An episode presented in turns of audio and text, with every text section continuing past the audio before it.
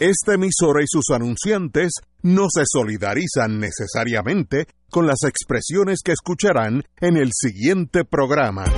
Son las 5 de la tarde, hora de escuchar Fuego Cruzado, el programa de más credibilidad en la radio puertorriqueña, en las voces de Ignacio Rivera, Néstor Duprey y sus panelistas invitados con su discusión política dinámica e incisiva de los acontecimientos más importantes del momento. Fuego Cruzado comienza ahora.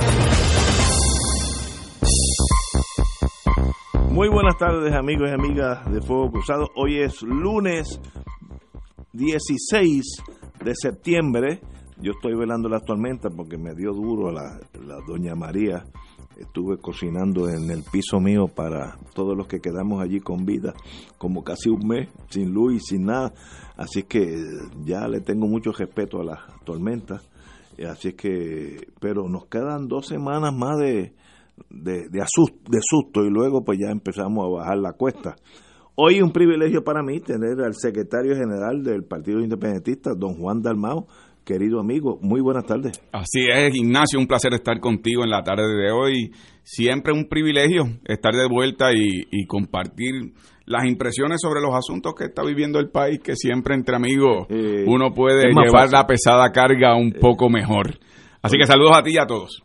Eh, antes que todo, eh, tenemos que empezar el programa. Estoy esperando por don Néstor Duprey, que está en, a minutos de aquí, pero eh, en el, a veces, el, como él sale de la Interamericana, pues el mundo lo traiciona a veces.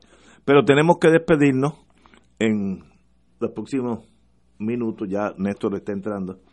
Tenemos que despedirnos del querido amigo Marcelo Trujillo Panís. Falleció ayer alcalde de Humacao por muchos años, desde el 2001, ese era senior eh, en, en, Humacao, querido por todo el mundo, murió a los 84 años, obviamente de una afección pulmonar. Buen, yo no puedo decir que soy amigo porque lo vi dos o tres veces en mi vida, una persona calmada, de espíritu, tranquilo, eh, sin esas aspiraciones que uno conlleva, o ya uno está casi prejuiciado de los políticos, sino un amigo más hablaba tranquilo, de espíritu, sin, sin acusar a nadie, sin el, hasta el, el, movimiento corporal era de amistad. Desarmaba a uno con su belleza espiritual y me da mucha pena que falleció ayer a los 84 años, así que en, en paz descanse eh, don Marcelo Trujillo Panís, alcalde de Humacao desde el 2001. Compañero, don Néstor Dupré. Mira, primero que nada, saludos y me llego y me encuentro con la grata sorpresa de que está mi padre aquí. Eh, que te tiene una deuda, pero. Pero estoy, déjalo, estoy déjalo ahí, déjalo ahí, déjalo ahí. ahí. Se queda, ahí se queda. Hablamos de eso fuera del aire. Pero una alegría que estés aquí con nosotros, Juan. Mira, eh, anoche eh, me enteré de la muerte del querido amigo eh, Marcelo Trujillo. Yo tengo que decir lo siguiente, eh, escribí algo de eso en las redes. La nobleza no es una virtud que esté muy presente en la vida pública puertorriqueña. Y yo creo que ha sido unánime el reconocer la nobleza como ser humano de Marcelo Trujillo. Era un hombre bueno, noble, dedicado a su pueblo, honesto, eh, que además, que luego de haberse destacado en el deporte como baloncelista, fue baloncelista eh, de los Leones de Ponce, fue dirigente en el baloncesto superior de los capitanes agresivos, es el que recuerdo ahora, eh, y luego fue apoderado de los Grises de Humacao en la Liga Puertorriqueña y fue un colaborador del deporte de toda la vida. Decidió, luego de una carrera en la Reino el Tobaco, incursionar en el mundo político en, en, la alcaldía por el Partido Popular Democrático. Y yo tengo que decir que su gestión como alcalde ha sido, ha sido una gestión sin mácula alguna. Eh, la vida no fue buena en los últimos años con Marcelo Trujillo. Además de su enfermedad, tuvo que pasar la situación de gravedad de salud de su esposa y la pérdida de su esposa. la situación pues que todos conocemos con su hijo. Eh, y la última batalla que dio fue para exigir que su pueblo de Humacao, que fue uno de los pueblos más golpeados por el huracán María, se le hiciera justicia, se le diera a los ciudadanos de Humacao el mínimo de dignidad de vida que merecían.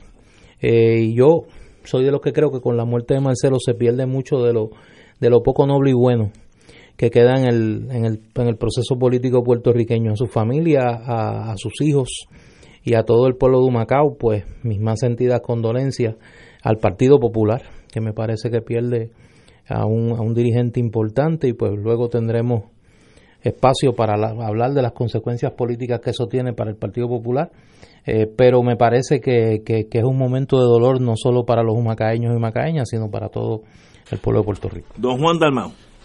Pues mira, eh, en primer lugar me uno a las palabras de ambos. Eh, yo en la dimensión deportiva de don Marcelo no lo conocía, me entero precisamente por lo que tú señalas, Néstor, que, que escribiste en las redes sociales una referencia a su dedicación por muchos años. Eh, y sí lo vine a conocer desde una faceta política, no compartí con él, pero nos cruzábamos en ocasiones, él saliendo de programas de radio o en transmisiones que se hacían en vivo en algunas emisoras de radio en Humacao, y, y siempre fue una persona suave, una persona eh, que, que, proyectaba eh, generosidad. Eh, es una pena para su familia por, porque evidentemente fue ancla para su pueblo, para su familia, pero sobre todo en momentos difíciles porque como tú describes, quien cuidaba a don Marcelo Trujillo era su esposa, doña Rosa Elena. Y es en ese proceso, entonces doña Rosa cae enferma y fallece. Y ese golpe, además de su situación de salud, fue un golpe enorme, eh, muy duro. Y aunque estuvo entrando y saliendo por distintas condiciones del hospital, muchas personas cercanas a él decían el golpe emocional de esa pérdida fue devastador, lo cual para mí hay algo noble en muchas de las fotos que se utilizan ahora luego de su fallecimiento y es que siempre estaba con su esposa. Y eso demuestra algo de su calidad humana, así que eh, a él, a su familia, como ustedes han señalado, eh, eh, pues el más sentido pésame a sus colaboradores, amistades y que, y que descansen en paz, ciertamente. Estamos todos con él y que Dios, que Dios lo tenga a su lado, que estoy seguro que estará allí posiblemente jugando baloncesto, porque cuando joven era buen baloncelista. Fue buen jugador de baloncesto. Yo, ¿ah? yo no lo conocí en esa etapa, pero todo el mundo que lo conocía. yo no lo conocí, no, me tire no, pero que, palo hondo, lo conocí. de esa, yo solo diré lo siguiente, mi vínculo con el baloncesto es el apellido de Almao y Raymond y yo no tenemos parentesco alguno. Así que yo trato de capitalizar, pero no, no. Sí lo vi, sí lo vi como dirigente, lo vi como apoderado de los grises en la liga puertorriqueña lo vi involucrado junto con el buen amigo Toñín Casilla en el rescate de esa franquicia de Humacao. En, la, en, la, Liga de Baloncesto, sí, él jugó, jugó con Arecibo y con Ponce en la en, en, nuestro lo que se llama el circuito de baloncesto superior en aquella época. Eh, pero yo creo que la, la nota oye y quiero hacer una mención de, de alguien con quien yo tengo coincidencias y diferencias pero pero que en estos últimos meses fue fue pieza clave en, ayudar a Marcelo con toda la complejidad que tuvo que lidiar tanto en el plano familiar como en el plano en el plano administrativo y político a Juan Carlos García Padilla alcalde de Cuamo que, sin descuidar sus gestiones eh, prácticamente eh, vivía eh, en un circuito de Cuamo a Humacao ayudando a Marcelo a, lidiar con la situación allí, particularmente luego de la pérdida de su esposa, que fue pues un golpe devastador. Así que a Tato, que yo sé que lo siente como, como uno de los suyos, pues un abrazo, un abrazo fuerte a Elia Dafne, su compañera en este momento. Amigos, nos despedimos del ex alcalde de Humacao, Marcelo Trujillo Panís. Eh, de verdad que un ser humano. Lo que he escuchado y tuve la oportunidad de preguntarle a, a, Jorge Suárez, compañero profesor en la Interamericana y, ex senador, y que es de allá de Humacao, me dice que entre miércoles y jueves lo van a estar velando en el Coliseo de Humacao. Todavía no se ha confirmado eh, bien el, día exacto, pero va a ser entre miércoles y jueves en el Coliseo de Humacao para que todas y todos los que quieran darle el último adiós pues puedan asistir. Bueno, pues Continuamos, amigos, tenemos que... Oye, Ignacio, antes que sigamos con los temas del día, que hoy hay desde despido sabatino, hoy hay de todo. vamos a eso Oye, esta es la última semana del verano. Y es el principio el verano se, Pero fíjate, lo que termina empieza. El verano se acaba esta semana. El verano comienza. The end of summer. The end of summer y the beginning of autumn. Así que yo no veo problema. Autumn Leaves, ¿te acuerdas aquella canción? El problema es que hay algunas. La grabó King Cole. Las hojas de otoño. Hay algunas personas que piensan que al final de verano va a haber uno que otro más rato, vamos a ponerlo así. Oye, bueno, pero el otoño recuerda que es el preámbulo al invierno, que a veces es frío y solitario. Y solitario. Mayormente. Si hay un problema, las estaciones ahí se combinan. Pero estamos Estamos en la última semana del verano. No, faltan dos semanas. Mira, acá entre tú y yo, mira, ni que Juan nos escuche. Sí, sí. ¿Tú has oído algo? Yo no he oído nada. No. Y si has oído, te haces solo. Como me decía mi jefe en la agencia central hace muchos años, parte de mi triunfo es lo poco que yo sé. Sí. Ese era Eugenio y ella era el subdirector de la agencia. Yo no sé nada de la. Oye, ¿y entonces por qué? Porque todo esto es un preámbulo. Al último que yo recuerdo que votaron un sábado por la noche Oye, vamos fue Archibald Cox en la investigación de Watergate. cuando, cuando, el mundo se desplomaba. Cuando el mundo se desplomaba. o sea, a nadie lo votan un sábado por la noche. ¿Pero qué? En el gobierno. Vamos a hablar de eso ya. ya. Era el tercer... ¿Por qué tú crees que había tanta urgencia en votarlo? Eric Rolón. Hasta Ricardo Rosselló se fue un viernes en la tarde. Mira, ni Rosselló se fue un sábado por la, por la noche. La permanencia de Eric Rolón como secretario de corrección se había vuelto insostenible. Eh, el sábado en la tarde, la gobernadora Wanda Vázquez solicitó la renuncia de Rolón al puesto que ocupaba en corrección, así como del número dos, el subsecretario de la agencia Irving Otero. Todas las personas que conocen un poco de corrección decían o son de la teoría que había un, un mismanagement, una falta de talento administrativo. No estoy diciendo que había maldad, uso mal de fondos, sencillamente que la capacidad administrativa no existía y sencillamente pues se malograban los, los recursos que habían, lo que obviamente eh, fue uno de los factores mayores, fue que este señor pues dejó pasar eh, parte de, de su presupuesto sin darse cuenta que había un montón de dinero, millones de dólares, para la cuestión médica y la Junta de, Supervisión Fiscal cortó ese dinero, estamos hablando 20 o 30 millones, millones de dólares, 28 millones, eh, y sencillamente pues ahora corrección va a tener que despedir casi todo el, el entronque médico que atiende eh, corrección, que es imposible que los presos no tengan eh, cuidado médico. Muchos de los que entran allí entran allí porque tienen problemas médicos de adicción, etcétera, psicológicos, etcétera, etcétera.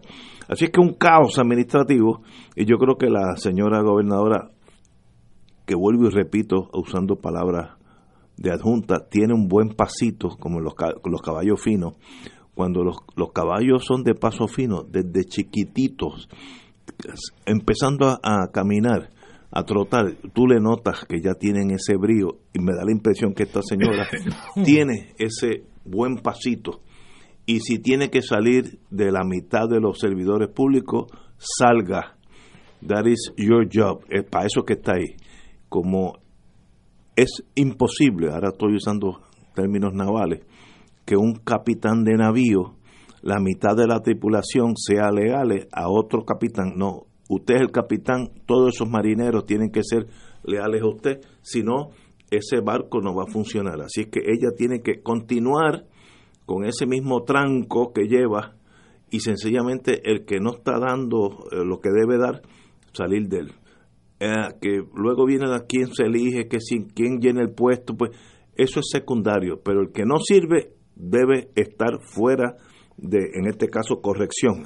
Y yo no lo conozco, no tengo el placer de conocer a este señor, ni al subsecretario, pero toda la gente que sí lo conoce, gente muy seria, me dicen que era un era caótico, el talento administrativo, vuelvo y repito, aquí no había maldad, no, no, no hay nada chueco, como diríamos en el campo, pero sí, talento administrativo D menos o F. Eso de que no había nada chueco, eso el único que lo piensa eres tú, porque para empezar ni los federales, porque lo están investigando por una subasta que hizo allí en, en corrección. Oye, tú le das el beneficio de la duda a todo el mundo, tú eres tú eres en eso este displicente. Mira, vamos a la pausa, porque yo me que cuando dijiste eso me ahogué. Tengo que dejar a Juan que hable. y vamos a corrección, to be or not to be, en unos minutos. Fuego Cruzado está contigo en todo Puerto Rico. En Barrio Chino, Asian American Cuisine, encontrarás una variedad de platos chinos y criollos. Puedes combinar estos sabores para saciar tu paladar con lo que te gusta. Pepper steak con arroz manposteado, bistec encebollado con arroz chino, pollo a la naranja, agridulce, al ajillo, enchilado o a la plancha, mofongo de yuca, pionono spring rolls, dumplings, sopas lo mein, arroz barrio chino con amarillos dentro y mucho más. Estamos localizados en el Food Court de San Patricio Plaza Llámanos 787-781-6752. 781-6752. Barrio Chino Asian Rican Cuisine. 2.6 millones de autos en Puerto Rico. Algunos de ellos con desperfectos.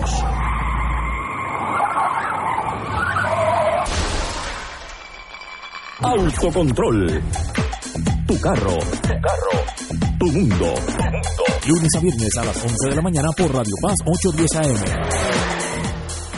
La oficina médica del Dr. Ramón Luis López Acosta, especialista en medicina de familia, provee servicio a pacientes adultos y geriátricos de manera continua y comprensiva, servicio de medicina primaria preventiva y de medicina intrahospitalaria a nuestros pacientes, localizada en la calle Lloveras 650, edificio Centro Plaza, suite 207, Santurce, cerca del Hospital Pavía. Llámenos al 787 725 7888 725-7888 y haga una cita para evaluación. Aceptamos la mayoría de los seguros médicos Advantage y comerciales. ¿Perdiste un ser querido y no logras superar las etapas del duelo? Acompáñanos el sábado 2 de noviembre desde la 1 de la tarde en el auditorio del Colegio San Antonio en Río Piedras y participa del encuentro sobre tanatología con los tanatólogos Mirna Robles y Herminio Díaz, Sorimar Betancourt de la Fundación Stefano y este que te habla, Fray Jimmy Casellas. Para inscripciones e información llama al 787-764-6080. 764-6080. Y ahora continúa Fuego Cruzado. Regresamos amigos, estábamos hablando del despido por la señora gobernadora del jefe de corrección Eric Rolón y del subjefe don Irving Otero. Juan Dalmao. Bueno, eh, lo que ha ocurrido en corrección hay que examinarlo en distintas dimensiones, pero todas apuntando a que ha sido un desastre. Un desastre histórico, pero un desastre particularmente en esta administración. Número uno, el tema de la salida de Eric Rolón se debe en gran parte a su falta de capacidad administrativa en el Departamento de Corrección, falta de capacidad administrativa que se profundizó al decidir el gobernador de entonces, Ricardo Rosselló, que sus jefes de agencia iban a tener tres, cuatro y cinco sombreros. Así que él se acuarteló en Fortaleza, no había un liderato administrativo en corrección y rehabilitación. Y estaban al mando superintendentes, sargentos, supervisores que no respondían ni a la política pública ni a las propias instrucciones administrativas y hacían en cada institución penal lo que querían y seguían las instrucciones que querían. En el Senado, hicimos una vista pública por una resolución de investigación que yo presenté y los propios oficiales de corrección decían, el problema no es el secretario de rehabilitación y corrección, eh, Eric Rolón, ese no existe. El problema es que como él no existe, eh, eh, son los supervisores, los intermediarios. A eso súmenle que en ese proceso ha habido lo que constituye el primer asesinato a manos de un reo, de un oficial de custodia en 40 años en Puerto Rico.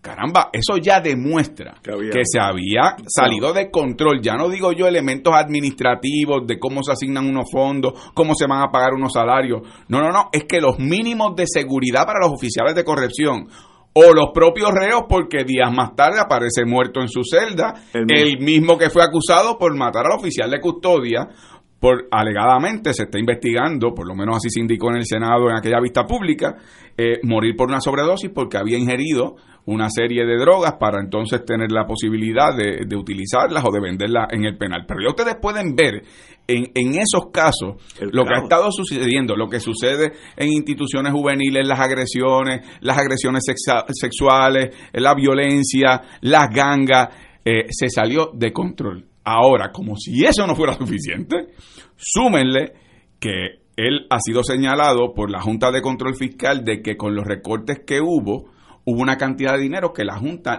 él no solicitó que le asignara y que por lo tanto unos servicios necesarios, fundamentales, servicios de salud, entonces no se podían asignar para contratar el personal y pagar el personal necesario para los cuidados de salud de reos que, como tú señalas, Ignacio, tienen múltiples problemas de salud y que están encerrados en un espacio fijo en donde la posibilidad de infecciones para otros reos o los propios oficiales de custodia es enorme. Así que el tema de salud en un ambiente como ese es fundamental.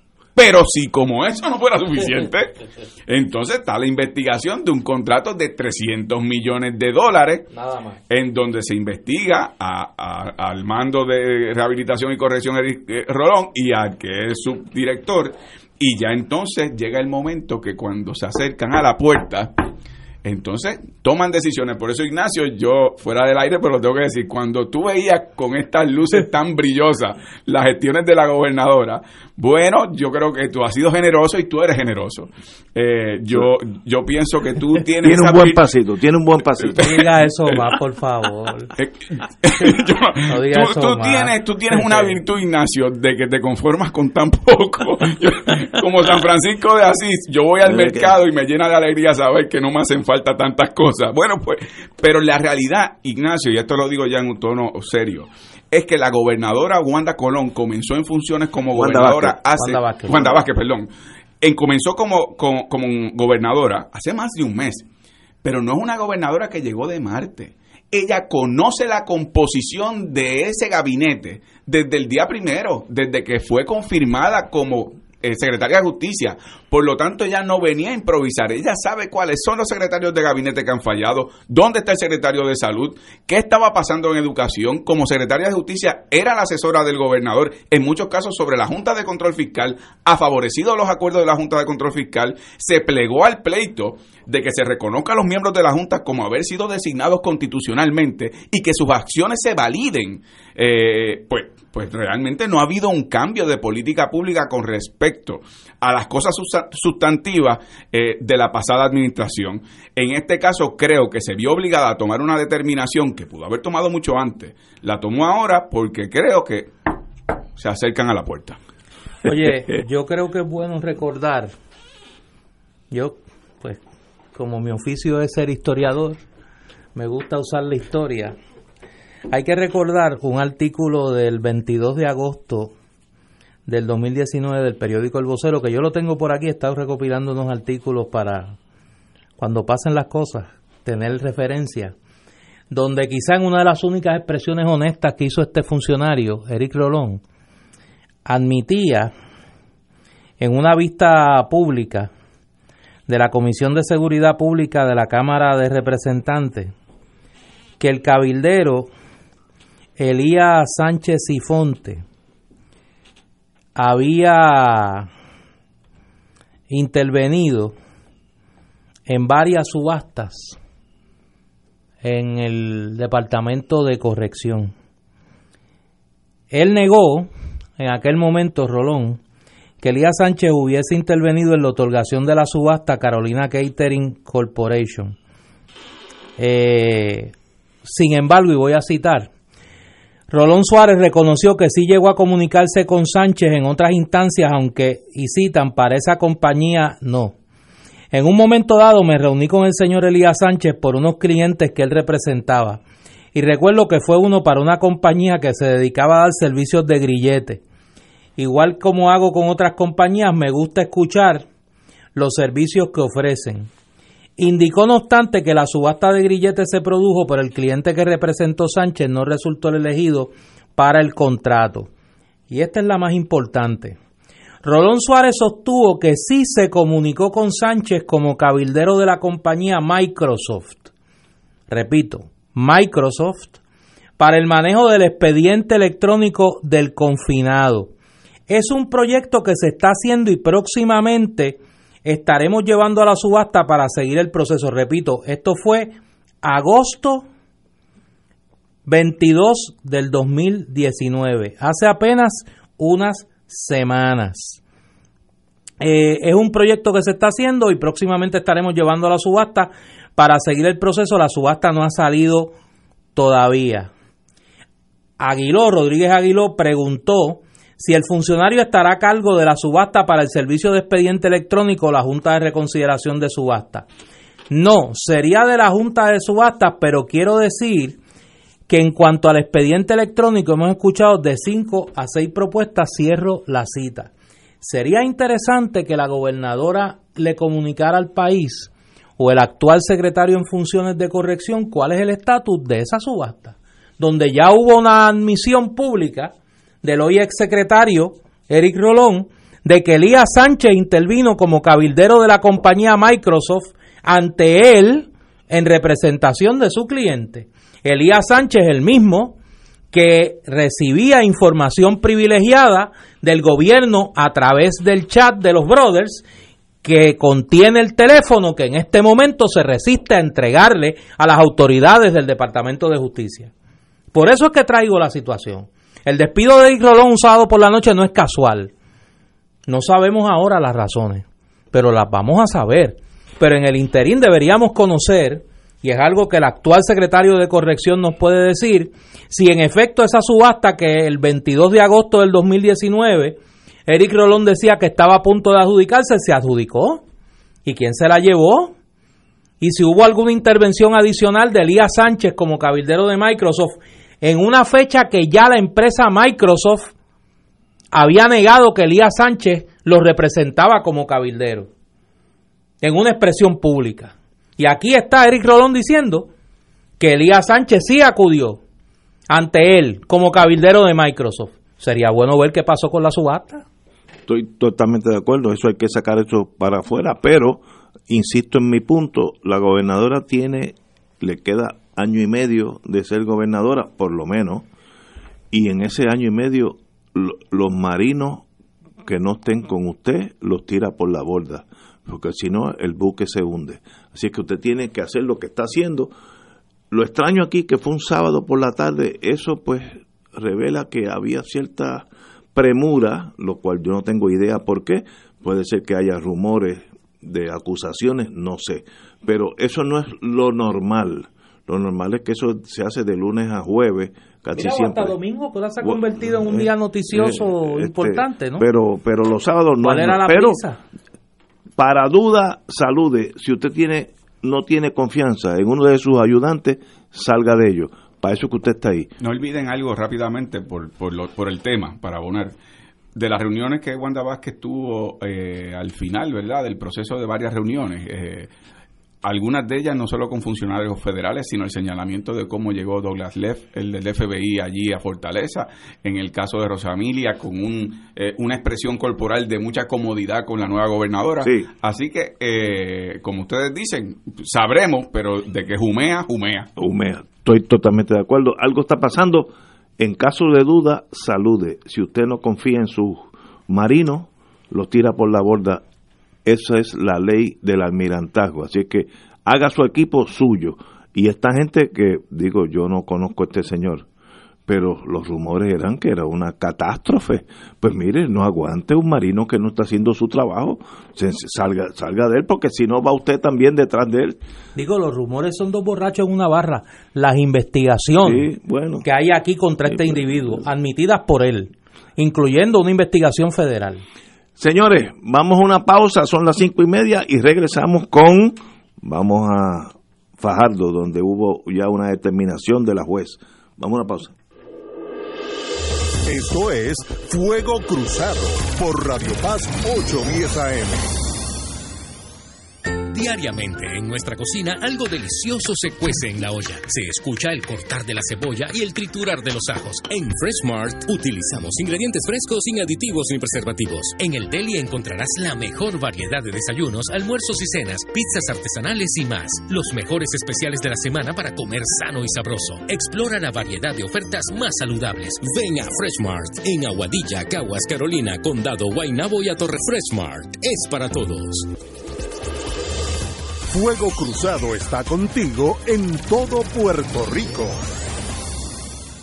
en una presentación de PSB. Este año, Oro 92.5 FM y MMM. Caminemos juntos. Vuelven al escenario de Bellas Artes con el magno concierto del Bolero a la Balada Sinfónico. Domingo 10 de noviembre, 5 de la tarde en Bellas Artes de San Juan, con la Orquesta Filarmónica de Puerto Rico, dirigida por el maestro Roselín Pavón, presentando las voces de Sofi de Puerto Rico. Ayer cuando no sé el polifacético Rafael José. La carismática y dulce Michelle Brava. La nueva voz y el talento de Juan Pablo Díaz. Pero no fue suficiente. No fue suficiente. Y como invitado especial, Glenn Monroy. Del bolero a la balada sinfónico. Domingo 10 de noviembre, 5 de la tarde. Bellas Artes de San Juan. Compra tus boletos ya en Ticket Center 792-5000. Boletería de Bellas Artes 620-4444 y PSB 787-436-8773. Ustedes lo pidieron y Oro 92.5 FM y MMM los complace con el auspicio de Arroz Goya. Si quieres calidad, Arroz Goya te la da. Manteca de ubre la vaquita. El remedio de ayer, el alivio de siempre. Laboratorio Clínico Marbella en Vega Baja. Barrio Chino Asian Rican Cuisine en San Patricio Plaza. 787-781-6752. Cooperativa Seno Gandía. Solidez y futuro. Garaje Isla Verde. Encuentra tu Mercedes-Benz en Garaje Isla Verde. Mercedes-Benz. Lo mejor o nada. Tena. Comparta confiado una vida plena. Aceite Betis. Sabor Betis por encima de todo. Produce PSB. Te invita Oro 92.5 FM. Radio Paz 810 AM y Canal 13. Y ahora continúa Fuego Cruzado.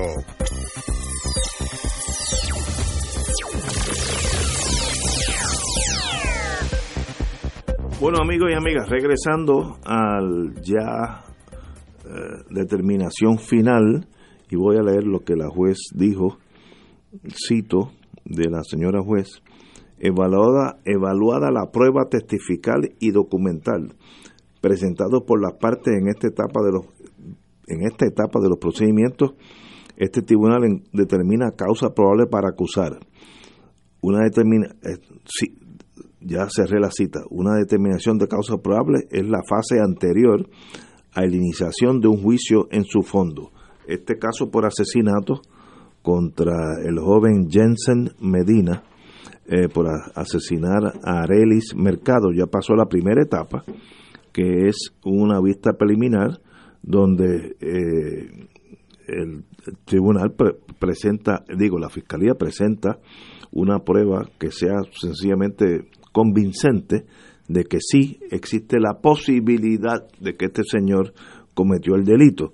Eh, en este caso, la, la, la jueza encontró causa en todos los cargos, uno asesinato en primer grado y dos por violaciones de arma. Llevar un arma sin licencia y luego disparar un arma en un sitio público. Dos delitos que conllevan cinco años y son consecutivos a cualquier otra prueba. Así que son cargos muy serios. Eh, puede ser que llegó el momento de negociar. Los abogados tan competentes que los tienen, tengo que felicitar a, los, a Jorge Gordon y al otro señor eh, compañero Cameron Gordon. Eh, buen, buen presentación de la defensa, pero uno no puede cambiar los hechos en los casos hasta, hasta ahora. Así que le deseo lo mejor de la suerte y tal vez llegó el momento de sentarse a negociar. Se podría tratar de negociar un segundo grado, que sería para mí un triunfo, pero eso no está en manos mías. Sencillamente estoy diciendo lo que sucedió.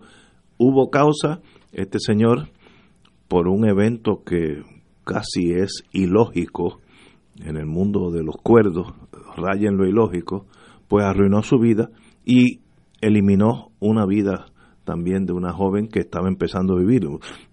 Dos vidas se sacrificaron en, en, unos segundos, la de ella, la víctima, y la de él, el victimario. Y la juez, después de una prueba que hay, hay hasta críticas en el sistema judicial de que las vistas preliminares en estos casos de mucho relieve pues se tornan mini juicios, pero no vamos a entrar en eso ahora, ya eso es cosa del pasado. Hay causa, se enfrentará a juicio, ya veremos lo que sucede ahora en un juicio plenario ante un jurado o ante eh, un juez. Eh, la defensa tiene que determinar si se si, si va por un tribunal de derecho que es un juez o si eh, desea 12 jurados. En lo federal es diferente el sistema. En lo federal, la fiscalía y el acusado tienen que estar de acuerdo para que sea tribunal de derecho, un sistema totalmente disímil a lo estatal. Pero eso lo veremos en las próximas semanas. Ahora viene la lectura de la acusación, que será otro show, porque estos son casos hollywoodenses, que es una de las fallas de, de, de, lo que complica este tipo de casos, que se torna todo un evento noticioso. Esperemos que se haga justicia. Juan Dalmau. Bueno, cuando se ve un juicio, ¿verdad?, de naturaleza criminal, el quantum de prueba es, más allá de toda duda, razonable. Eso es en el periodo de un juicio en donde eh, el, jurado o el juez determina que por los hechos del caso se ha probado con la evidencia, más allá de toda duda razonable, que se cometieron los hechos, los hechos por el acusado. En este eh, evento, que es un procedimiento preliminar, es una vista preliminar, es suficiente una cintila de evidencia, que es un mínimo de evidencia, que razonablemente eh, se determine por un juez que esa persona debe ser acusada para enfrentar un juicio. Y en ese sentido, lo que es suficiente es que se determine los mínimos necesarios para que razonablemente se ubique al acusado en la comisión de los hechos que incurren en el delito. ¿Por qué entonces hemos visto este despliegue de una cobertura de lo que Ignacio correctamente señala como un mini juicio, que en las clases de procedimiento criminal lo que nos dicen el primer día es la vista preliminar no es un mini juicio, es establecer esos mínimos, pero ha sido así yo creo que por, por dos razones. Uno, el elemento mediático público. Eh, evidentemente la naturaleza descarnada de los hechos, de, de, lo insensato de la, del asesinato de esta joven, eh, de lo que rodea las preguntas, de cómo es que una persona llega al punto de asesinar eh, a otra por lo que fue un intercambio, por algo de un celular. yo creo que todo eso provocó que las partes presentaran de manera mucho más rigurosa sus argumentos en esta etapa de los procedimientos. Pero creo también que puede haber otra razón. Y creo que esa otra razón puede ser la que señaló Ignacio. Que si la defensa de este Jason Medina lo que está buscando es cómo se abre la puerta para negociar un delito que fuera de la naturaleza menor al de asesinato en primer grado, el haber impugnado en esta etapa con mayor rigurosidad los elementos de fiscalía y al mismo tiempo provocar inconsistencias en algunas partes del testimonio que fuera más fácil decirle en la negociación a fiscalía, mira, Después de todo, tú sabes que tu testigo, la pareja de la Oxisa, eh, trastabilló unos elementos de dónde estaba, cuándo estaba, cómo estaba vestido, y en un juicio más allá de dudas razonables, o sea que eso puede tener un peso distinto en el juicio y que más bien la razón por la cual se extendió como se extendió esto y el trato que le dio Fiscalía y la defensa es crear las bases para una negociación posterior. Eso es visto desde acá, yo no soy abogado criminalista, pero sí aprovecho para decir lo siguiente ya por experiencias anteriores. El Departamento de Justicia y principalmente la Policía de Puerto Rico tiene que poner una lupa a lo que está ocurriendo en la región de Fajardo. Eh, la manera en que eh, oficiales de la policía, no voy a generalizar, eh, pero esto es una denuncia continua, tratan casos en donde las víctimas son mujeres, en donde los protocolos no se siguen. eso es algo que tiene que examinarse con rigurosidad y la Procuradora de la Mujer también, porque me parece que aquí cada distrito judicial tiene su librillo Y cuando digo eso no me refiero atacando ni a jueces ni a fiscales en particular, me refiero particularmente a la manera en que la policía tiene que establecer, junto al Departamento de Justicia, junto a lo que son las oficinas especializadas, eh, los modelos, protocolos y la ejecución con quienes tienen conocimiento y experiencia para que se cumpla con la protección mayor de las víctimas, porque realmente esta no es la primera vez que ocurre, ojalá sea la última, pero esto siempre opera en contra de la que es víctima eh, y no de aquellos que son acusados por el sistema. Yo, más que intervención, lo que tengo son preguntas, eh, porque me parece que muchos nos hemos quedado sorprendidos por lo que tú señalas, ¿no? Esto ha parecido un mini juicio, ¿no? Y Ignacio, me parece, creo que, trae un elemento interesante a la mesa, que es la posibilidad que esto haya sido una especie de descubrimiento de prueba eh, en vivo y a todo color para tratar de provocar una negociación, ¿no? Eh, yo no sé si eso por ahí es que pica la bola, pero me parece que aquí eh, puede ser que llegue la hora de negociar para la defensa, ¿no? No hay como que mucho, hay un video que es bastante claro. Y hay un, un, testigo. Hay un testigo. Ocular que lo sabe que es bien difícil, esto, no es fácil. Digo que trataron, que trataron sí, hicieron su trabajo los abogados. Eh, estoy muy contento con ellos, ellos hicieron lo que tienen que hacer. Ahora, los hechos del caso son los hechos. Y uno, uno no es mago el, el artículo 93, que, que es el más serio, eh, cito, constituye asesinato en primer grado toda muerte perpetuada por medio de veneno, acecho, tortura o con premeditación. La jueza encontró causa probable.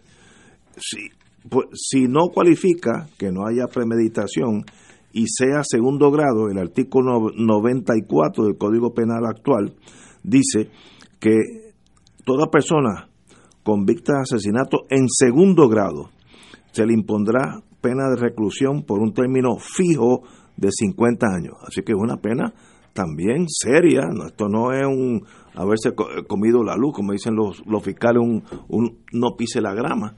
Eh, son delitos serios. El, el, asesinato en primer grado es de 99, más las acusaciones de arma de fuego que no la brinca un chivo porque no hay duda que se usó una arma de fuego y no hay duda que no tenía licencia de portación, así que sencillamente esos, esos delitos, la pena es consecutiva al asesinato en primer grado o segundo grado, como, como, el jurado en su día determine. Así que este joven me da mucha pena por él, empezando a vivir. Eh, yo tengo hijos más o menos de esa edad. Eh, sencillamente sería para mí una tragedia gigantesca en mi vida eh, que estuviera el gesto de su vida útil en la cárcel, sencillamente, pero a la misma vez hay que mirar como sociedad la joven, porque por haber encontrado un celular, eh, su vida falleció, se terminó ahí por, por un evento que yo ni entiendo, de verdad que no entiendo a este joven. el argumento entre abogados de que debe ser la vista preliminar, pues ahí podemos dar un, dar un seminario de tres o cuatro días, así que no vamos a entrar en eso. Pero el amigo, ex juez del Tribunal de Apelaciones, Irán Sánchez Martínez, que ha estado aquí varias veces, indicó, no voy a leer su, su artículo, pero cito, la vista preliminar del joven Jensen Medina se ha convertido en un juicio de fogueo en el que las partes parecen estar convencidas de que no se trata de una determinación de causa por probabilidad, muy correcto por el juez Sánchez Martínez.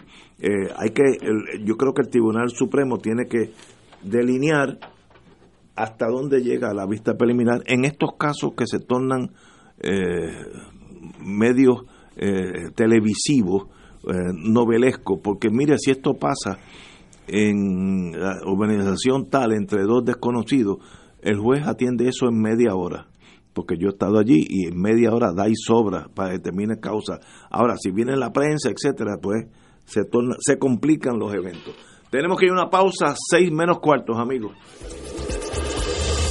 Fuego Cruzado está contigo en todo Puerto Rico. Mejore la toma de decisiones de su empresa utilizando una estructura robusta de indicadores de desempeño. El KPI Institute y Global Consulting Group le invitan a un seminario conducente a una certificación profesional en indicadores claves de desempeño, KPI por sus siglas en inglés, que se llevará a cabo durante los días 18, 19 y 20 de septiembre en el Hotel Verdanza de Isla Verde. Este evento es de suma importancia para personas de diferentes campos de negocios, como finanzas, recursos humanos, producción, logística y sistemas de información. Si usted es el dueño, presidente, gerente, contador o de alguna forma participa en la toma de decisiones de la empresa, este seminario le ayudará a desarrollar un sistema de indicadores de desempeño para tomar decisiones informadas en su negocio. Cree una cultura de información y tome decisiones basadas en el desempeño de su empresa. Para más información comuníquese al 787-763-2451 o al 787-227-46. El Centro Cultural de Corozal junto a la Administración Municipal te invitan al 36 Festival Nacional del Plátano con Fuerza Huracanada a celebrarse 4, 5 y 6 de octubre en la Plaza de Recreo del Pueblo Platanero, Corozal. Disfruta de exhibiciones agrícolas, reinado infantil, maratón deportivo y el tan esperado Mofongazo. En Tarima, Lili y su gran trío, Radio Maniaco, Orquesta La Mancha, Frondalla Voces de América, Orquesta Onda Moderna. Además, en presentación especial, tributo a Andy Montañez con el grupo Acángara. Tú tienes que estar allí. Festival Nacional del Plátano, 4, 5 y 6 de octubre. En la Plaza de Recreo de Corozal. Pa' Corozales que vamos. Y ahora continúa Fuego Cruzado.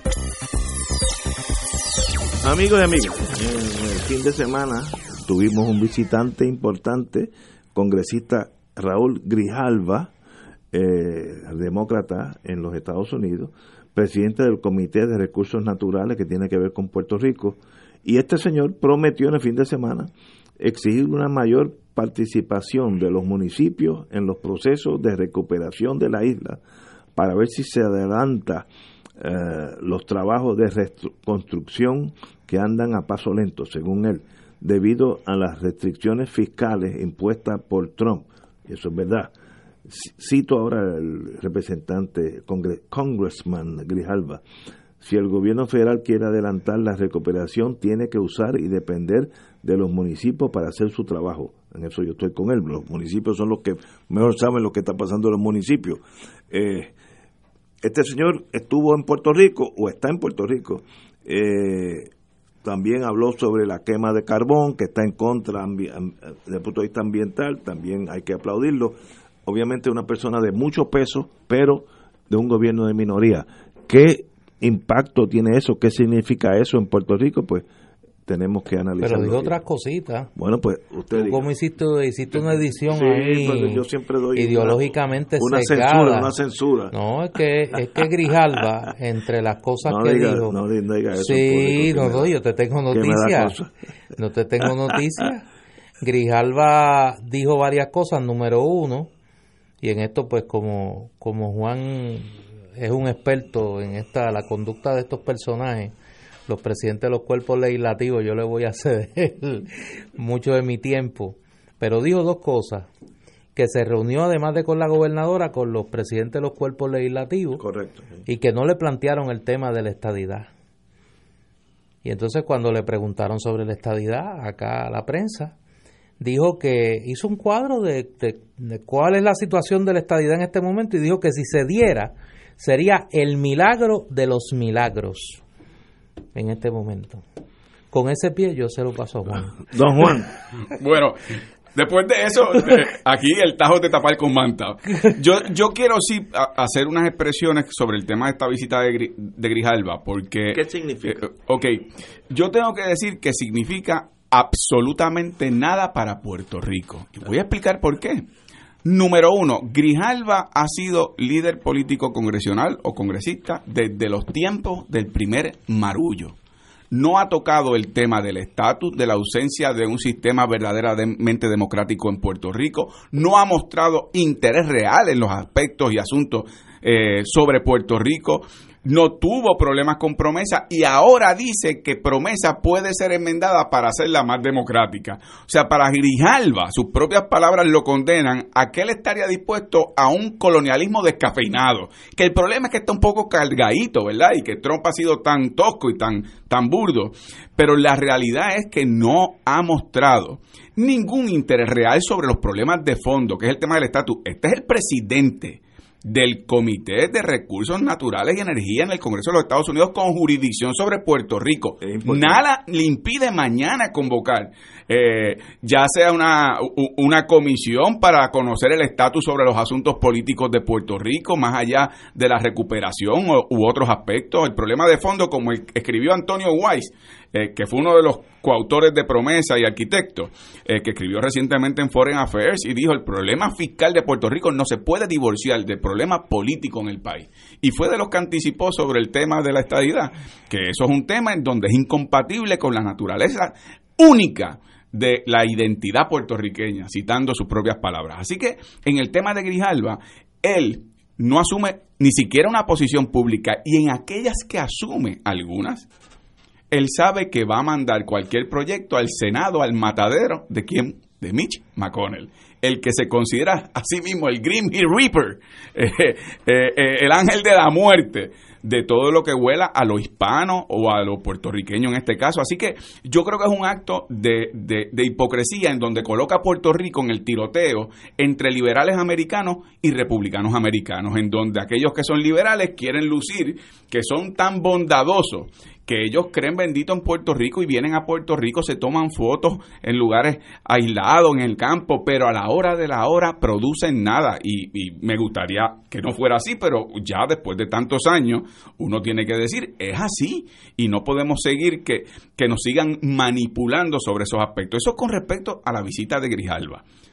Con respecto a la actitud de Tomás Rivera Chats, y de la gobernadora Wanda Vázquez de no decirle al que tiene sobre su jurisdicción el asunto del estatus de Puerto Rico y el asunto económico y no mencionarlo es porque están convencidos, aunque lo nieguen, que era mencionar la soga en casa del alcalde. Tanto así que sin ellos mencionárselo, dicen como citó correctamente Néstor hace unos segundos, que en efecto sería el milagro de los milagros porque sabe que no va a ocurrir. Y por lo tanto, me parece que él está en una posición en donde quiere poder capitalizar allá en Estados Unidos con algunos sectores, recoger algún dinero y lucir como un liberal americano frente al tosco de Trump, que es el antilatino y anti-puertorriqueño, pero no produce para Puerto Rico lo que necesariamente necesitamos.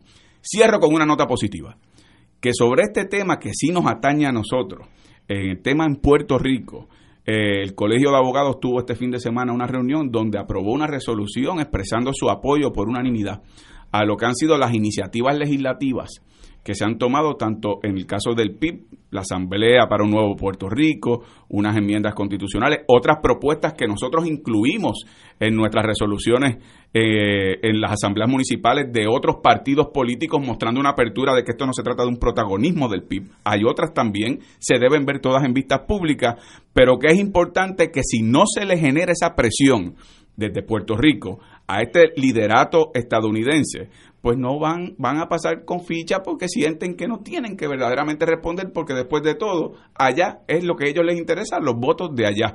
Eh, y, y, por eso mi impresión sobre esta visita, que se comportó como típicamente se comporta eh, un político estadounidense, en este caso, de una visión liberal, pero que a veces esa visión resulta ser eh, el racismo a la inversa contra los puertorriqueños, porque en vez de reconocernos como pueblo único y nacionalidad única, nos tratan como que eh, eh, aquí el remedio a la ignominia del colonialismo es bendito que algún día tal vez ustedes puedan sentarse a la mesa, aunque sea lejitos de nosotros, pero que estén allí, pero eso es tal vez y de aquí a que llegue el día del milagro de los milagros. Contra este país merece mucho más y debe exigir mucho más. Yo creo que este señor Grijalva, político al fin, está jugando para su cancha y él está eh, sentando la fama de que es pro latino. Primero, él es un latino de Arizona donde el voto es importante. Y él, mientras más se alinee con ese mundo latino para el 2020, mejor va a estar allá, donde los latinos votan por el presidente y, por los senadores en Arizona, etcétera. Así que yo creo que el juego de la cancha de él es allá. Y aquí pues una cosa, más bien una visita de cortesía, habló que la relación con la gobernadora es muy buena, que hay un nuevo comienzo, lo que quiere decir que con la, con la anterior administración no lo era. Cuando dice estamos empezando de nuevo, quiere decir pues que había algo malo en el pasado. Así que él está jugando el juego de él y hay que entenderlo, porque a él lo van a elegir allá los votantes de Arizona y el presidente demócrata, si es que gana, lo van a elegir eh, sin los latinos, no puede ganar. Así que él está jugando el juego de su cancha grande y utilizando a nosotros, pues, en un momento dado como una un, un, pasaje más en su rutina hacia el 2020. Eso hay que entenderlo, eso es el mundo político, no lo vamos a cambiar. Lo único interesante eh, que, me di, que, que, yo entendí es que aparentemente la relación que están teniendo los federales, ya sea de FEMA, etcétera, etcétera, con la gobernadora es positivo. Cuando este señor dijo, pues estamos empezando de nuevo, eh, qué bueno, la, la reunión fue muy positiva eso es bueno para la gobernadora o para el gobierno de Puerto Rico y para nosotros, porque detrás de toda esa gente estamos el pueblo.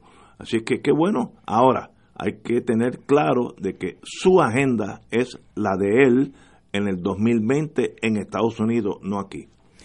Yo tengo varias cosas que decir sobre esta visita porque me parece que debe ser un llamado de alerta a los soberanistas eh, independientemente del partido en que militen o si creen el camino a la soberanía es la libre asociación o la independencia. Eh, lamentablemente yo creo que mucha gente puso demasiadas esperanzas en Raúl Grijalva y yo tengo que decir, porque me parece que es de sabios rectificar, que yo fui uno de los que pensó que con el cambio de mayoría en la Cámara de Representantes a una mayoría demócrata íbamos a ver una apertura a mirar la relación entre Puerto Rico y los Estados Unidos desde una perspectiva que no fuera estrictamente electoral norteamericana. Y en ese sentido, pues tengo que decir que en mi caso particularmente creo que me equivoqué. Yo coincido con Ignacio que Raúl Grijalva mira esto desde el punto de vista de su condición de representante demócrata, portavoz para un sector del voto hispano de ese partido. Y que el problema de Puerto Rico lo ve como una banderilla que se le puede colocar políticamente al presidente Trump. Y que a estas alturas del juego venir a decir que lo más que se está dispuesto a considerar son, como dice hoy la prensa, cambios cosméticos. Eso fue una frase del propio Grijalva, que nada alteran eh, la naturaleza autoritaria y colonial de promesa, pues me parece que es faltarle el respeto a los que en Puerto Rico llevan planteando desde el propio 2016 el carácter regresivo, autoritario, colonial de la ley promesa, que han ido hasta los tribunales a plantear esa, eh, a plantear eh, esa reivindicación. Pero lo peor es la racionalización de las derrotas. Y yo creo que una cosa que los soberanistas tenemos que aprender es a dejar de racionalizar las derrotas. Y que cuando las derrotas son derrotas se deben llamar como tal. Pretender racionalizar esto diciendo que Grijalva está en la posición de democratizar la ley promesa es como decir que se va a aprobar legislación para que la esclavitud cuente con el consentimiento del esclavo o que en vez de grilletes te pongan eh, grilletes de plástico o que en vez de tú dormir en el establo pues duermas eh, en vez de en, en, el piso al ras, pues te pongan un poquito de cartón para que no te guayes tanto con el piso.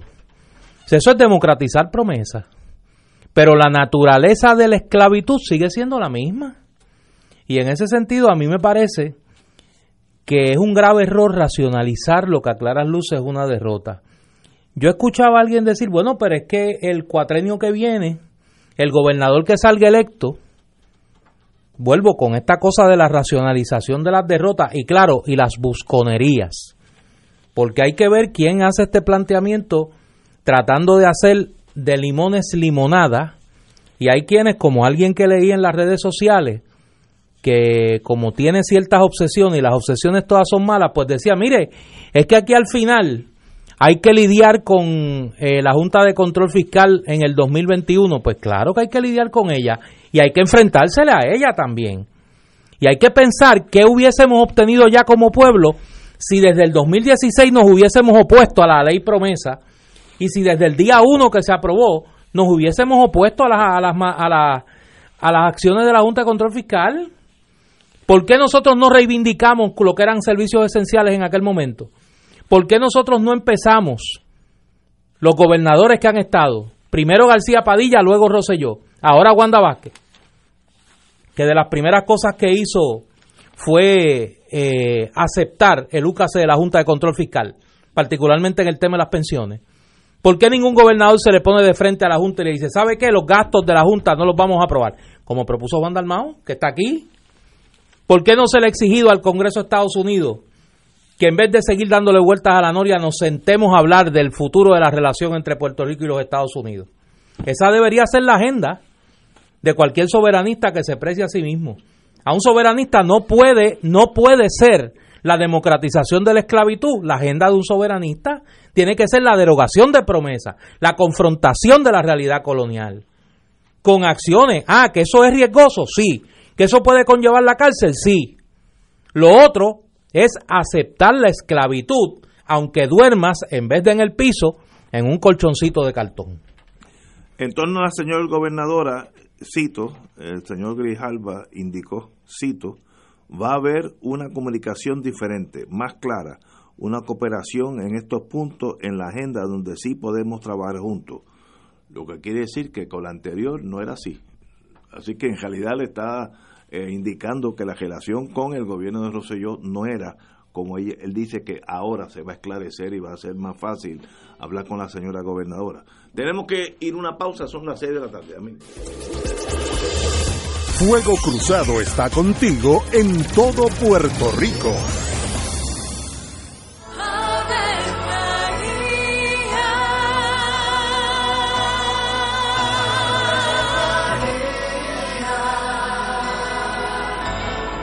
El ángel del Señor anunció a María. Y ella concibió por obra del Espíritu Santo. Dios te salve María, llena eres de gracia, el Señor es contigo. Bendita tú eres entre todas las mujeres, y bendito es el fruto de tu vientre Jesús. Santa María, Madre de Dios, ruega por nosotros pecadores, ahora y en la hora de nuestra muerte. Amén. He aquí la esclava del Señor. Hágase en mí según tu palabra. Dios te salve María, llena eres de gracia, el Señor es contigo. Bendita tú eres entre todas las mujeres y bendito es el fruto de tu vientre Jesús. Santa María, Madre de Dios, ruega por nosotros pecadores, ahora y en la hora de nuestra muerte. Amén. Y el Verbo se hizo carne. Y habitó entre nosotros. Dios te salve María, llena eres de gracia, el Señor es contigo. Bendita tú eres entre todas las mujeres, y bendito es el fruto de tu vientre Jesús. Santa María, Madre de Dios, ruega por nosotros pecadores, ahora y en la hora de nuestra muerte. Amén. Ruega por nosotros, Santa Madre de Dios. Para que seamos dignos de alcanzar las promesas de nuestro Señor Jesucristo. Oremos. Derrama, Señor, tu gracia sobre nosotros, que por el anuncio del ángel hemos conocido la encarnación de tu Hijo, para que lleguemos por su pasión y su cruz a la gloria de la resurrección, por Jesucristo nuestro Señor. Amén. Gloria al Padre, al Hijo y al Espíritu Santo. Como era en un principio, ahora y siempre, por los siglos de los siglos. Amén.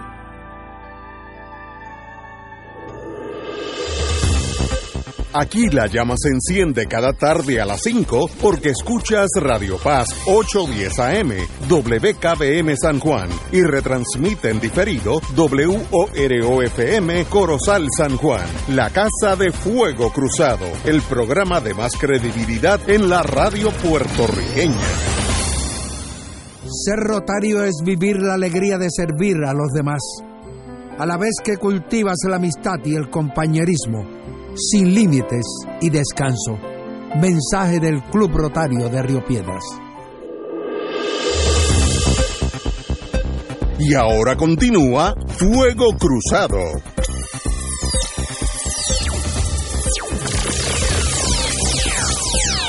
Señores, el expresidente de la Comisión Estatal de Elecciones, el ex juez Rafael Ramos Sáenz, fue sentenciado a seis años por su participación en el polémico chat de WhatsApp.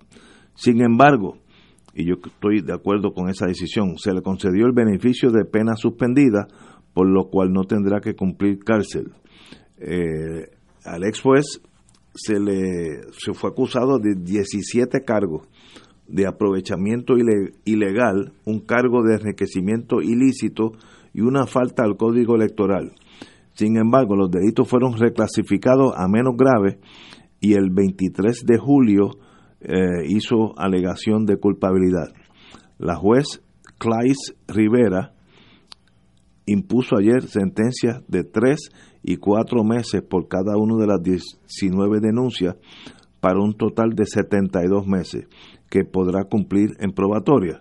Aún queda por completarse el trámite para que pueda cumplir su sentencia en San Antonio, Texas, donde actualmente reside. Lo mejor que hizo, empezar una vida nueva. Eh, a, la, salida del tribunal de Aguadilla, el ex juez lució mucho más relajado, luego de más de 19 meses bajo la lupa pública desde que se revelaron las conversaciones en las que supuestamente participó. Cito ahora el ex juez, ha sido un proceso muy difícil para mí y para mi familia, un proceso tortuoso, todavía el proceso no ha culminado, tenemos que esperar de que haya la reciprocidad para poder trasladarnos a Texas y continuar nuestra vida. Espero que se, conceda porque tampoco esto es una cuestión de mancillar un ser humano más allá de lo razonable. Ya él pagó una, una pena para mí espantosa, dejar de ser abogado, dejar de ser presidente de la, de, la Junta de la Comisión Estatal de Elecciones y tener que emigrar a Texas. Esto no es fácil. Así que le deseo lo mejor de la vida y un capítulo no de los más felices en Puerto Rico, pero ya es cosa del pasado. Juan. Sí, bueno, en primer lugar, yo creo eh, que en lo que incurrió eh, el juez eh, Ramos Sáez fue una conducta que no es un crimen y es haberse convertido en un alzacola. Un alcahuete. en un alcahuete a cambio de un puesto en un proceso de campaña para lograr eh, colocarse eh, el tipo el típico busconeo, ¿verdad? Que uno ve por ahí.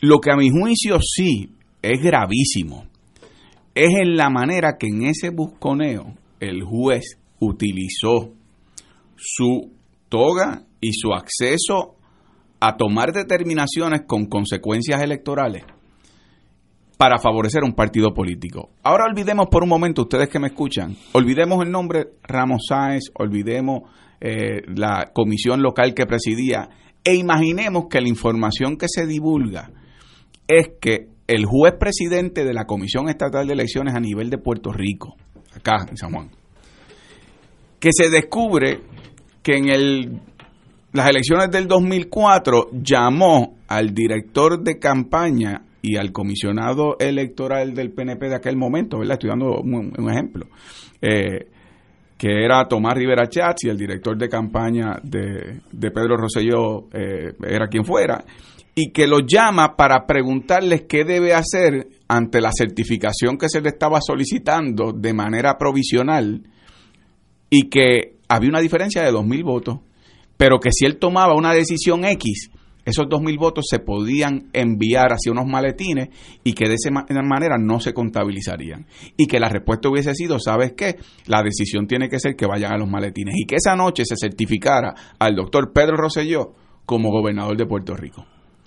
Fíjense las consecuencias de quien asume posiciones para tomar determinaciones. No estoy diciendo ni que esto ocurrió, de hecho yo era comisionado electoral en, este, en ese momento y hubo enormes presiones para muchas cosas y el juez Aurelio Gracia se mantuvo firme en sus determinaciones, aun cuando incluso públicamente eh, algunas, eh, ¿verdad? algunos medios de comunicación no confiaban en las determinaciones que estaba tomando. Y ahí lo que fue la noche de elecciones en la certificación preliminar fue el recuento después en todos los colegios.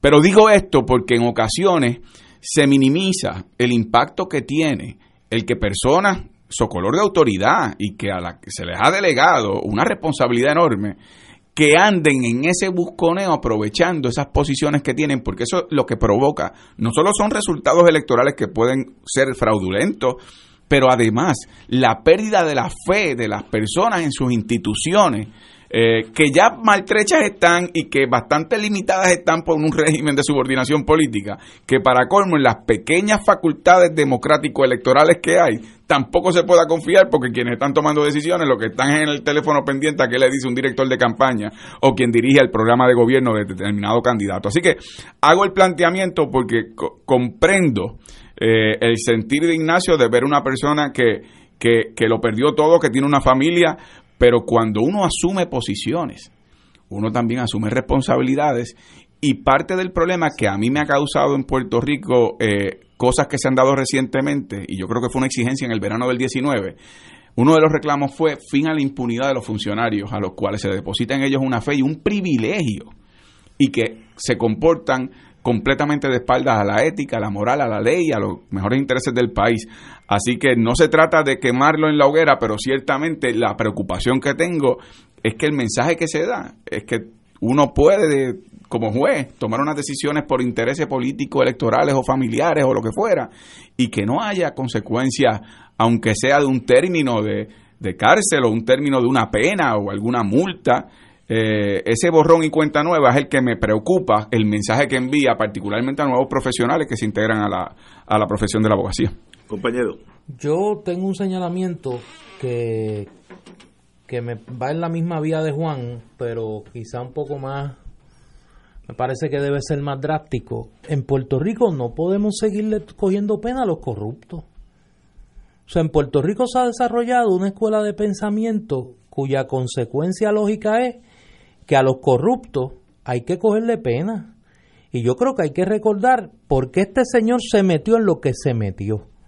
Porque no fue que él lo obligaron, ni que a él lo cogieron de su buena fe, ni que por idiota le pasó lo que le pasó. No, no, este señor era juez municipal y estaba de juez presidente de una junta local en Moca. Y estando allí, como juez municipal, se involucró en la campaña política de Ricardo Rosselló y hasta participó en la redacción de propuestas programáticas y todo lo demás. Y tal era su alcahuetería porque lo que quería que lo nombraran juez superior, que le puso en la mano a la dirección de campaña de Ricardo Rosselló la decisión sobre la validación de encamados y esa es la conversación que se da en el chat. Que antes de tomar la decisión había que consultar con la campaña de Ricardo Rosselló. Luego pasa el tiempo y a este señor lo nombran presidente de la Comisión Estatal de Elecciones. ¿Y ustedes se acuerdan cuál fue la controversia que abrió esta caja de Pandora? La defensa que este individuo hacía públicamente de su derecho a tener chofer y a tener un carro y a que lo llevaran para arriba y para abajo allá a Moca y lo trajeran acá a San Juan. Básicamente diciendo que él le estaba haciendo un favor al pueblo de Puerto Rico y que por eso él debía tener carro con chofer. Y no solo carro con chofer, finalmente fue premiado como juez superior cuando se le nombra presidente de la Comisión Estatal de Elecciones. Así que este individuo, yo lo siento mucho. Pero a quien hay que cogerle pena de una buena vez al pueblo de Puerto Rico, la gente honesta y buena y seria, que en este país hace las cosas conforme a la ley, que se levantan de madrugada a trabajar, que para llegar a un trabajo a las siete y media, ocho de la mañana se levantan a las cuatro y media y a las cinco de la mañana, que pagan contribuciones, que tienen que sentarse todas las quincenas a decidir si le compran la medicina a sus padres o si pagan sus deudas, que le están y porque le están ejecutando su casa, porque no tienen un contrato en la Cámara de Representantes. No tuvieron la suerte de la artesana de San Sebastián que la contratan para que sea asesora de seguridad.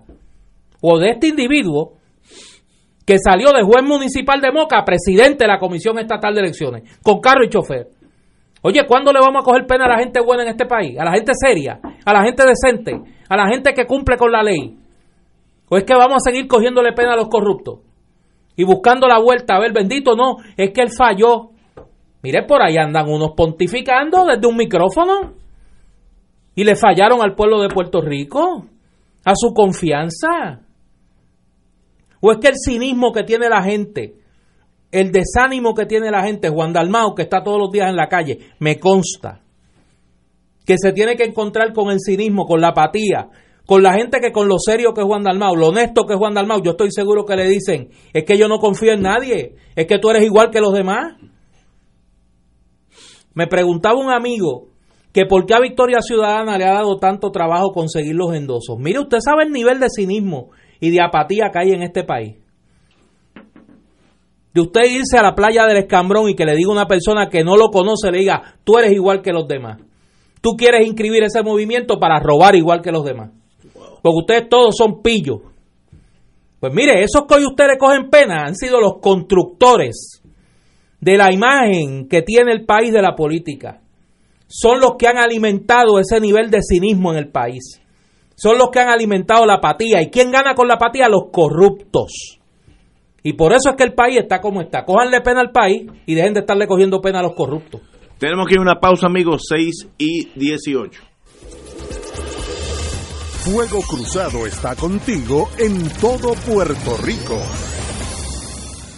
En Barrio Chino, Asian Rican Cuisine, encontrarás una variedad de platos chinos y criollos. Puedes combinar estos sabores para saciar tu paladar con lo que te gusta. Pepper steak con arroz manposteado, bistec encebollado con arroz chino, pollo a la naranja, agridulce, al ajillo, enchilado o a la plancha, mofongo de yuca, pionono spring rolls, dumplings, sopas lo mein, arroz barrio chino con amarillos dentro y mucho más. Estamos localizados en el Food Court de San Patricio Plaza Llámanos 787-781-6752. 781-6752. Barrio Chino Asian Rican Cuisine. Radio Paz te ofrece el mejor motivo para levantarte temprano y disfrutar el comienzo de un nuevo día de lunes a viernes con Enrique Liboy y Radio Paz en la mañana. La dosis perfecta de noticias, deportes y éxitos musicales de todos los tiempos, humor y curiosidades, calendario de actividades y tus peticiones musicales por el 787-300-4982. Conéctate con el 810 AM de lunes a viernes con Enrique Liboy y Radio Paz en la mañana. La oficina médica del Dr. Ramón Luis López Acosta, especialista en medicina de familia, provee servicio a pacientes adultos y geriátricos de manera continua y comprensiva, servicio de medicina primaria preventiva y de medicina intrahospitalaria a nuestros pacientes, localizada en la calle Lloveras 650, edificio Centro Plaza, suite 207, Santurce, cerca del Hospital Pavía. Llámenos al 787 725 7888 725-7888 y haga una cita para evaluación. Aceptamos la mayoría de los seguros médicos Advantage y comerciales. Cristo vive y quiere que tú estés vivo. Rumbo al lanzamiento oficial nacional del sexto Congreso Americano Misionero CAM 6, sábado 19 de octubre en el Complejo Deportivo y Cultural de la Pontificia Universidad Católica Ponce. Comenzando a las 9 de la mañana y la Eucaristía a las 11. Queremos confirmar una vez más que la tarea de evangelización de todos los bautizados constituye la misión esencial de la Iglesia. Ven y únete con nosotros sábado 19 de octubre en el Complejo Deportivo y Cultural de la Pontificia Universidad Católica Ponce. Y ahora continúa Fuego Cruzado.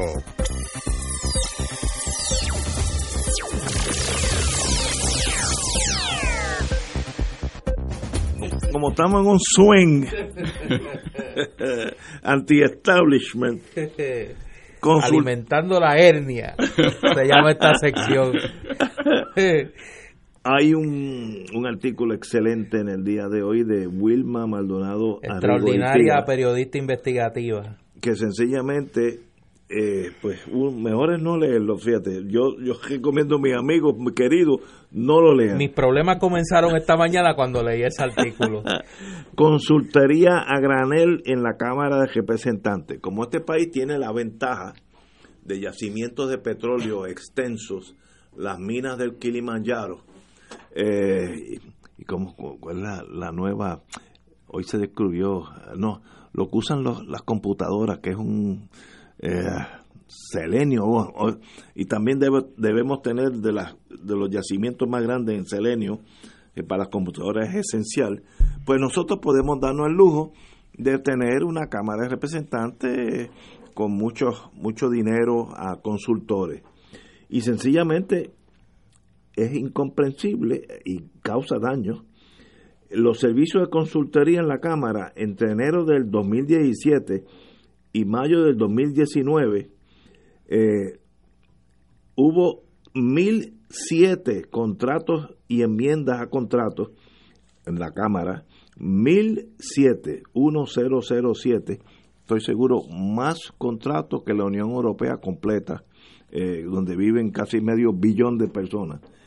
Hay 18.7 millones comprometidos en contratos de servicios de consultoría.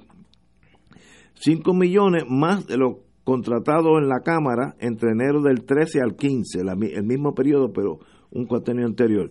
Eh, hay 764 contratos con 243 enmiendas. Los contratistas son 554, más que el Pentágono posiblemente. Entonces hay unos numeritos aquí de servicios de consultoría en su oficina de legislativa, no, perdón, perdón. E, ese es otro otro peje que vamos a hablar de él. Gabriel Rodríguez Aguilo eh, llegó a la hace muy poco en el, no lleva lleva tiempo no, eh, lo que pasa con eh, este mayoría ahora exacto ahora hay chavo para contratar contrató una empresa de la vecina Neisha García que sencillamente era una artesana y la contrató bajo un... No, pero ese es el de Pepino. Perdón. hay uno de Pepino. Ok, que era una artesana, perdón, estoy... Tírame el de la artesana con calma, que eh, ese, ese es para... La artesana fue contratado como, como oficial de seguridad. debe de haber trabajo haber trabajado con Elmer Román en la policía de Puerto Rico. No, no, que, llévala con calma. La artesana crea una corporación. Sí, al otro día de al otro día de la de, la victoria. De la victoria. Entonces la contratan para servir para consultoría sobre seguridad. Dite cuánto se gana la artesana. Sí, tíramelo. La, la, la compensación. Y entonces la defensa que levanta este ciudadano el legislador de allá de, bendito sea el Señor, de Pepino, eh, Moisés, eh, no, el administrador de la Cámara, este, Félix Lasalle Toro, es el legislador de allá de Pepino. Entonces contrató a la artesana Vilma, Vilma Julia Méndez, que registró el mismo día que juramentó este sujeto. Ahí mismo. Registró una corporación Mercalia dedicada al asesoramiento en seguridad y arte. O sea, ella asesoraba por las dos cosas. Entonces, le otorgan un contrato para la asesoría esta. Estoy buscando aquí de cuánto era el contrato. Y eh, la defensa que ella hace es que ella podía brindar servicios de asesoría en seguridad porque su esposo era pensionado de la policía. Ah, bueno, pues eso todo. Sí. Si mi esposa Eso lo hace un experto en seguridad. Si, mi esposa fuera piloto, yo también puedo montarme y. Entonces, el caso que tú estabas hablando, que es de Gabriel Rodríguez Aguiló. Sí, ese es otro. donde se votó la bola y rompió el bate, como dice doña Evelyn. Porque entonces contrató a una personal trainer con los chavos de la cámara. Y entonces dice que tiene que hacerlo porque allí no hay servicios de esa naturaleza. Él le dio, mira el contrato. La empresa se llama Mindful Body Wellness Services. De 5 mil dólares es el contrato para, y cito, desarrollar programas, sistemas o instalaciones de bienestar, entrenamiento físico y salud para personas en el servicio público y en el sector privado. Eh, y entonces él dice que esta empresa se dedicó a diseñar unas dinámicas que él da en sus reuniones de distrito a los estudiantes eh, y a todo el que quiera coger los ejercicios que le da la consultora.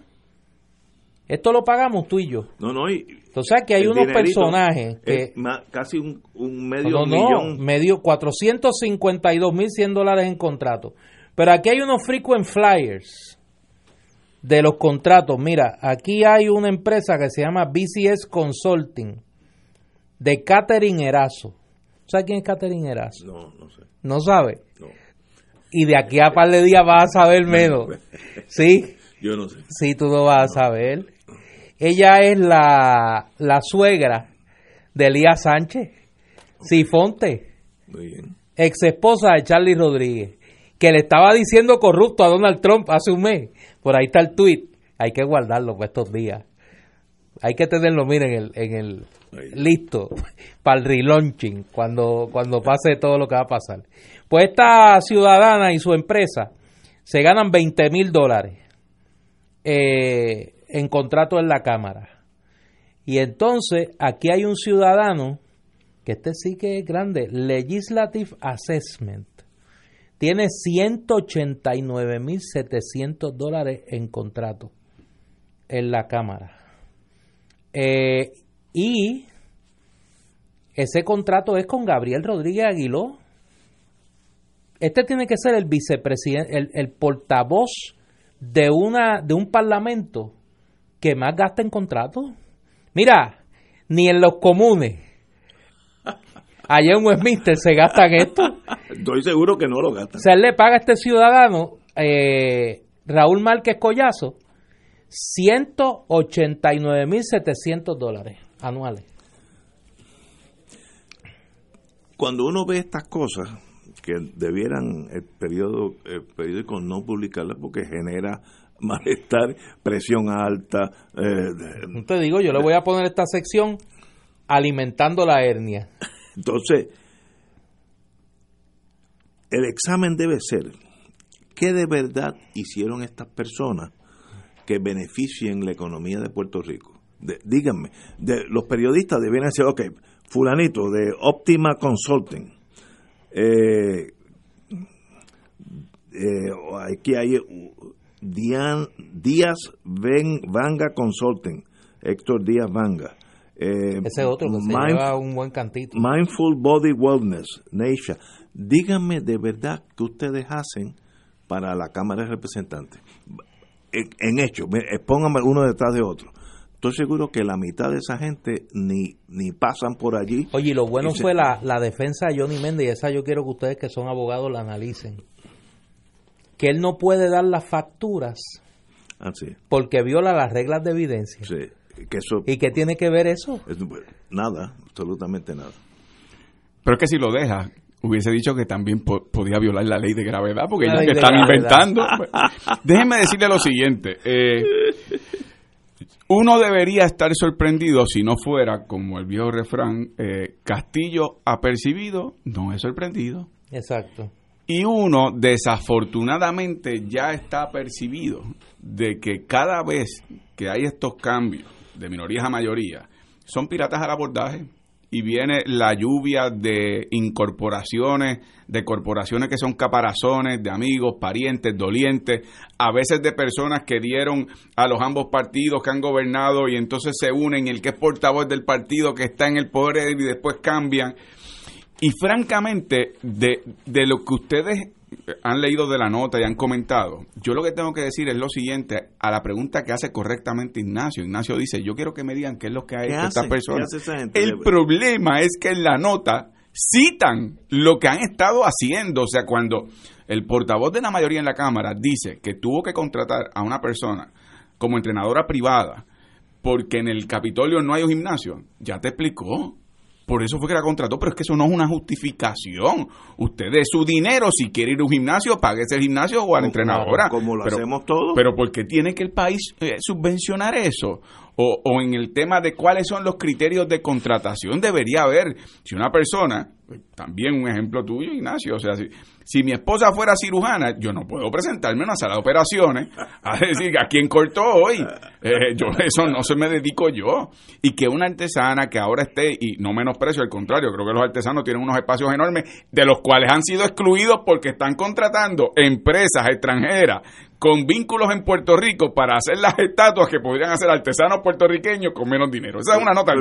Una artesana consultor, consultora de seguridad. Son dos ramas. No, y, y, volvemos al tema de que aquí no hay un criterio ni por métricas de desempeño en sus funciones, ni hay criterios sobre el reclutamiento de personas que ocupan posiciones con ese tipo de contrato. Y cuando entonces esta es la misma clase política que luego va el país a decir las cosas están malas, hay que ajustarse al cinturón, hay que cerrar escuelas porque no hay dinero, hay que aumentar la matrícula universitaria porque no hay dinero, tenemos que salir de plazas de profesores porque no hay dinero, no hay dinero para dar servicios de salud adecuados, no hay dinero para tener seguridad en las carreteras, no hay dinero para que el país esté más seguro, que haya empleados públicos en mejores condiciones. Bueno, pero ¿Cómo es posible que esa gente dé cara después de algo como esto? Es una de las cosas más indignantes que el problema es que como surge cada cierto tiempo, hay un elemento de que la gente está como adormecida.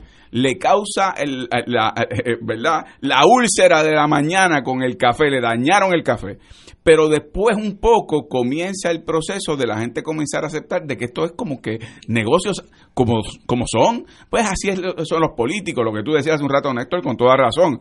Eh, la indignación es genérica.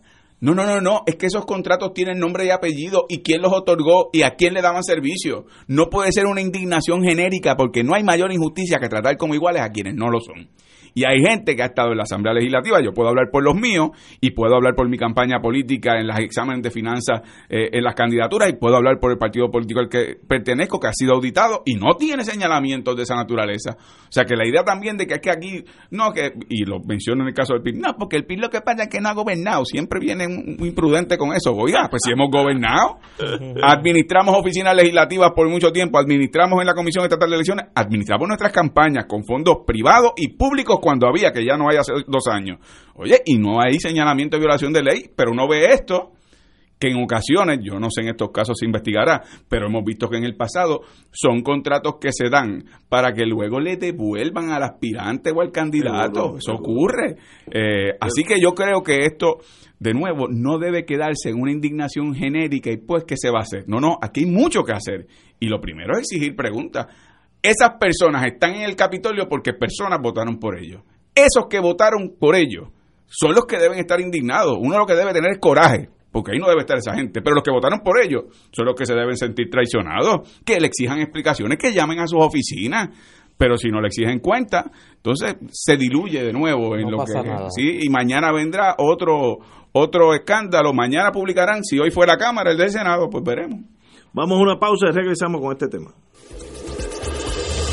Fuego Cruzado está contigo en todo Puerto Rico en una presentación de PSB. Este año, Oro 92.5 FM y MMM. Caminemos juntos. Vuelven al escenario de Bellas Artes con el magno concierto del Bolero a la Balada Sinfónico. Domingo 10 de noviembre, 5 de la tarde en Bellas Artes de San Juan, con la Orquesta Filarmónica de Puerto Rico, dirigida por el maestro Roselín Pavón, presentando las voces de Sofi de Puerto Rico. Ayer cuando no sé el polifacético Rafael José. La carismática y dulce Michelle Brava. La nueva voz y el talento de Juan Pablo Díaz. Pero no fue suficiente. No fue suficiente. Y como invitado especial, Glenn Monroy. Del bolero a la balada sinfónico. Domingo 10 de noviembre, 5 de la tarde. Bellas Artes de San Juan. Compra tus boletos ya en Ticket Center 792-5000. Boletería de Bellas Artes 620-4444 y PSB 787-436-8773. Ustedes lo pidieron y Oro 92.5 FM y MMM los complace con el auspicio de Arroz Goya. Si quieres calidad, Arroz Goya te la da. Manteca de ubre la vaquita, el remedio de ayer, el alivio de siempre. Laboratorio Clínico Marbella en Vega Baja. Barrio Chino, Asian Rican Cuisine en San Patricio Plaza. 787-781-6752. Cooperativa Seno Gandía, solidez y futuro. Garaje Isla Verde. Encuentra tu Mercedes-Benz en Garaje Isla Verde. Mercedes-Benz, lo mejor o nada. Tena, comparta confiado una vida plena. Aceite Betis, sabor Betis por encima de todo. Produce PSB. Te invita Oro 92.5 FM, Radio Paz 810 AM y Canal 13. ¿Sabías que existen cooperativas de trabajo, agrícola, vivienda, transporte, supermercados, farmacias, comunales, juveniles, entre otras?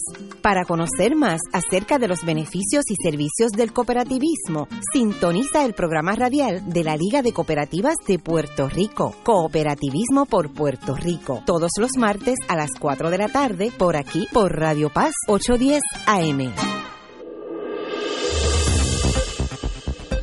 Y ahora continúa Fuego Cruzado.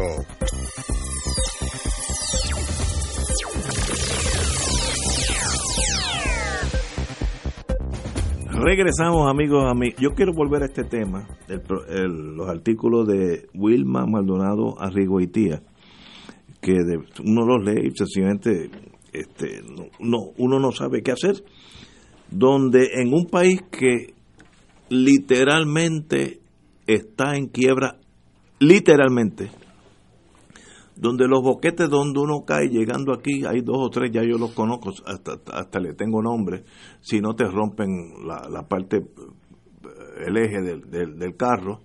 Yo tuve que cambiar hace unos días dos gomas de un carro por, por caer en boquete, tú, tú crees que no afecta, pero a la larga afecta. Así que tú estás viviendo en el tercer mundo, hay miles de personas sin techo, etcétera, etcétera. El país literalmente está en uno de los peores momentos económicos en muchos, muchas décadas. Y a la misma vez la clase política vive en una quimera aislada del país.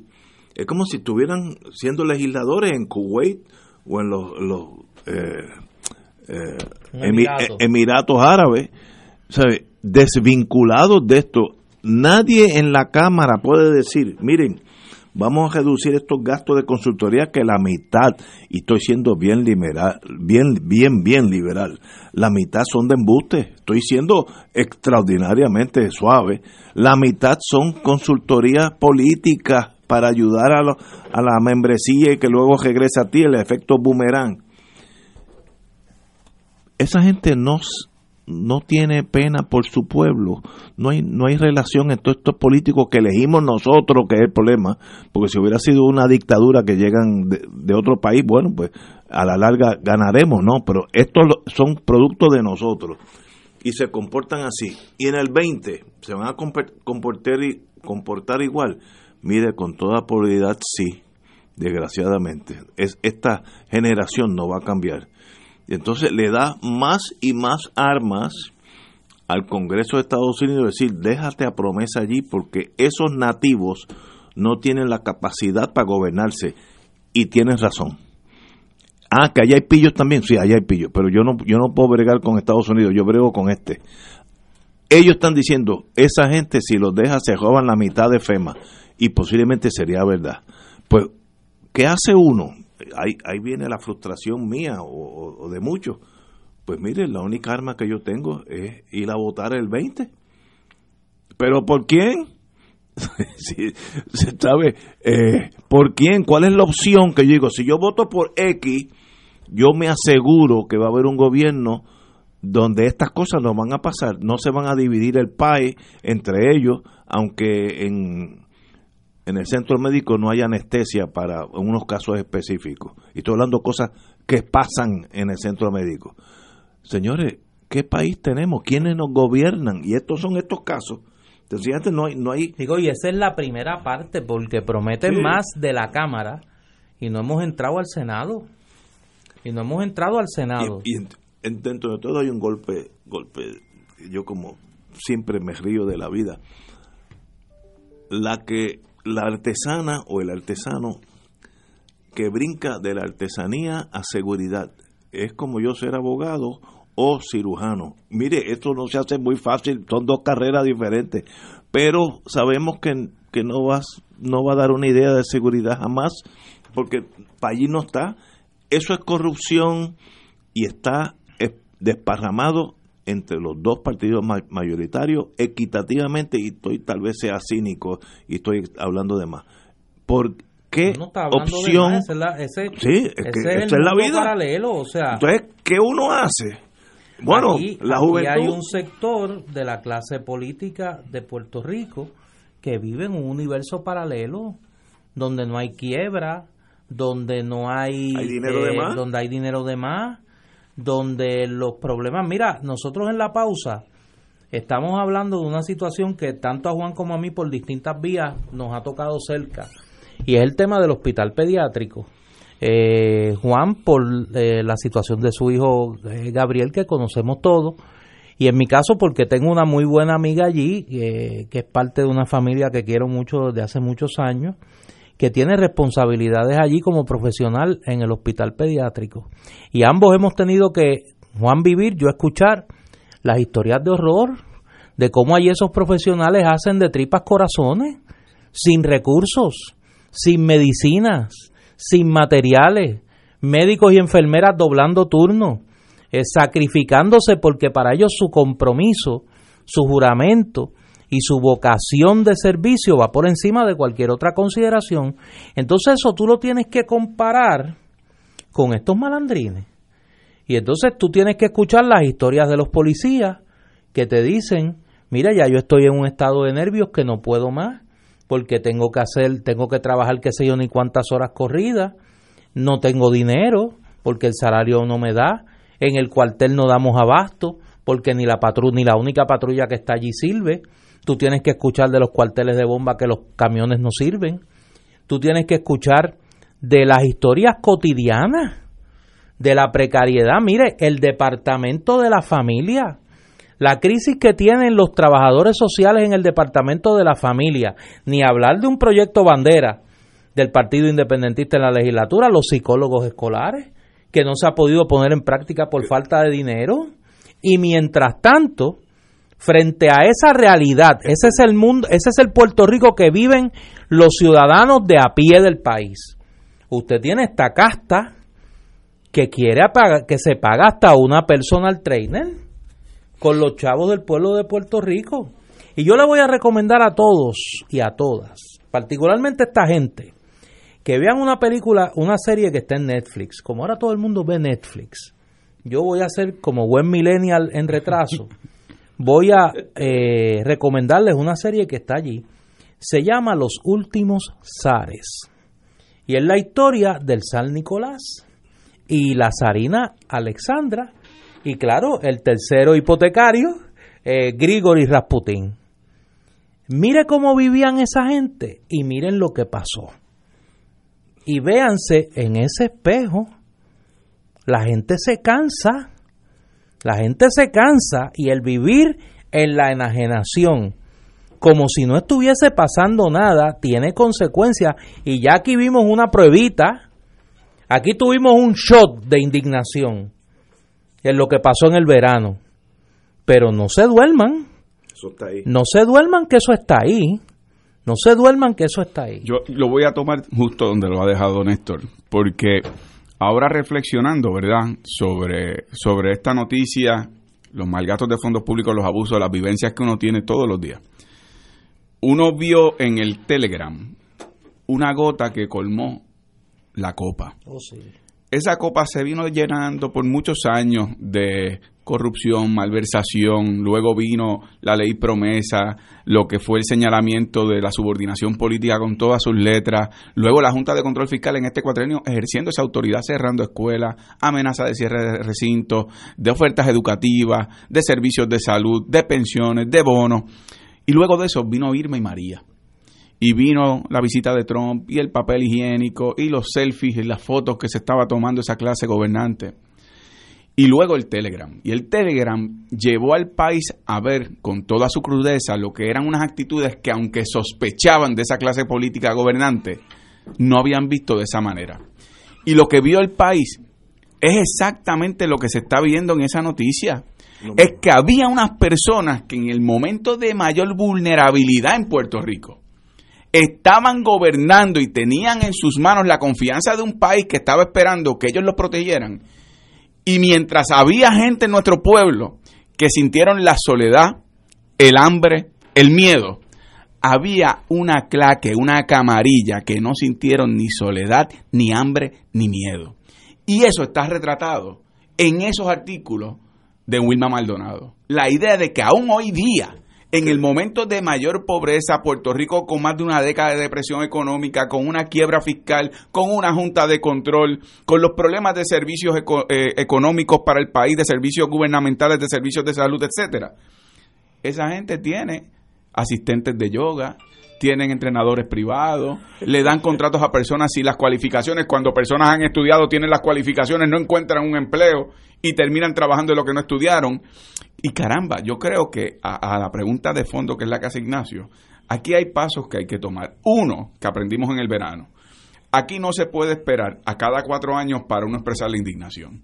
Aquí hay múltiples maneras de expresar esa indignación. Algunas son la calle, algunas son exigiendo explicaciones a esos que son los que eligieron, las personas que eligieron a esos que están eh, viviendo en esa burbuja que no vive más nadie en el país. Pero también en la evaluación que se hace de cada una de las personas que se van a someter al escrutinio del país. Cuando aquí hubo un senador, no voy a mencionar el nombre porque no, no es el momento y no es correcto, pero un senador que se pasaba viajando hace años viajando, pero eso era viajando con fondos públicos y viaja con fondos públicos. Y un día por fin la prensa lo pilla en el Capitolio. Y yo no olvido la imagen en televisión. Le cuestionan porque no había dado cara, que si él, pensaba seguir viajando y con una cara impávida dijo, yo voy a seguir haciendo lo que estoy haciendo porque yo cada vez que me postulo gano por más votos.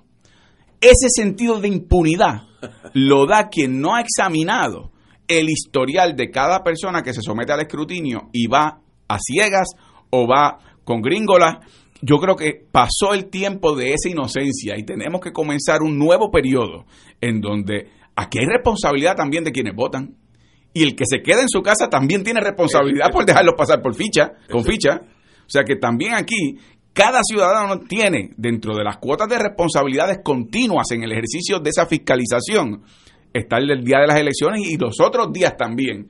El verano, como dice Néstor, y es una gran es una gran eh, comparación, fue un shot de indignación, pero no puede ser que pase la resaca después del shot y que entonces te tomaste las dos aspirinas y todo sigue bien.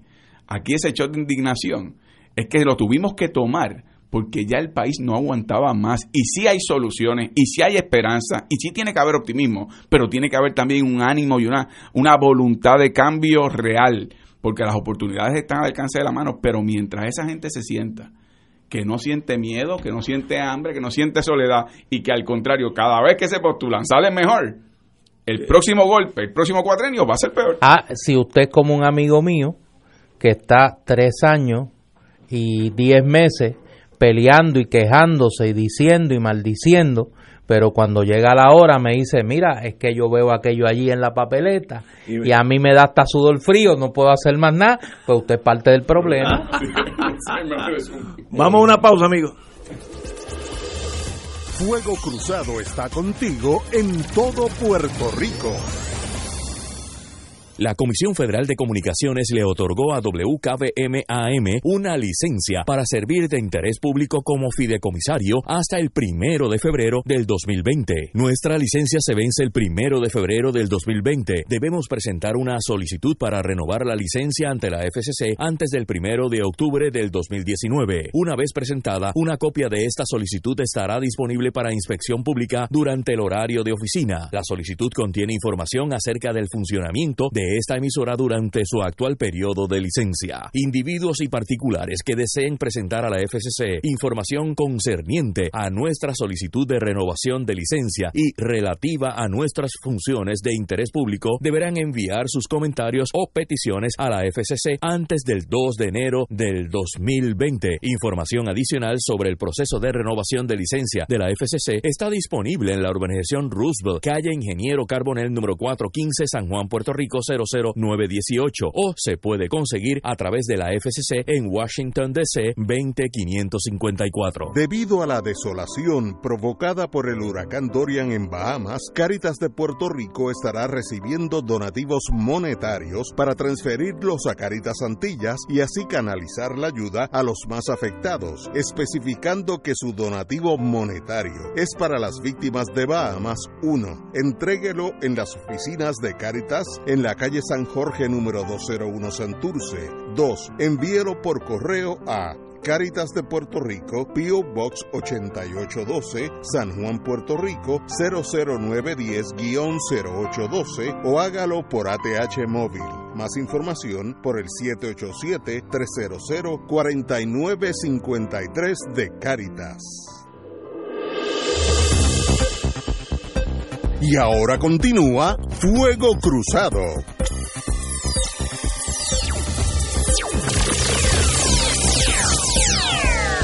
estamos hablando de este impas entre el pueblo, que somos nosotros, y el mundo político, que es, como los zares rusos, viven en un mundo paralelo.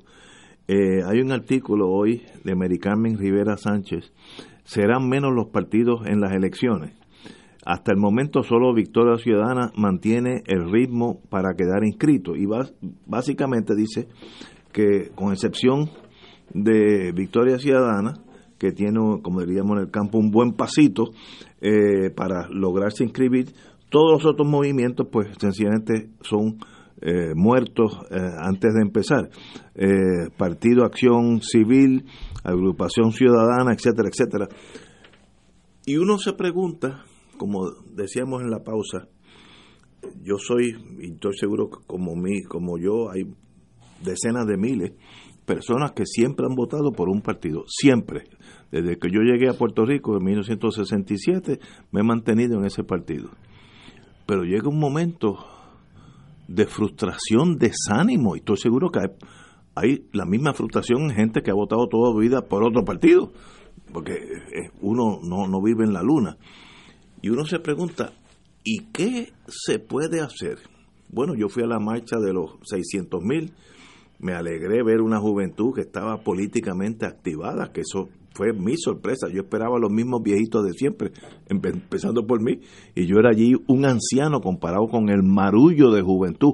Eso quiere decir que hay salvación en el aire, hay, hay algo que está pasando que yo no puedo poner en palabras, pero hay una fuerza en el país que trata de reivindicarse, pero para que eso suceda hay que salir de una generación de políticos a la antigua que están de más.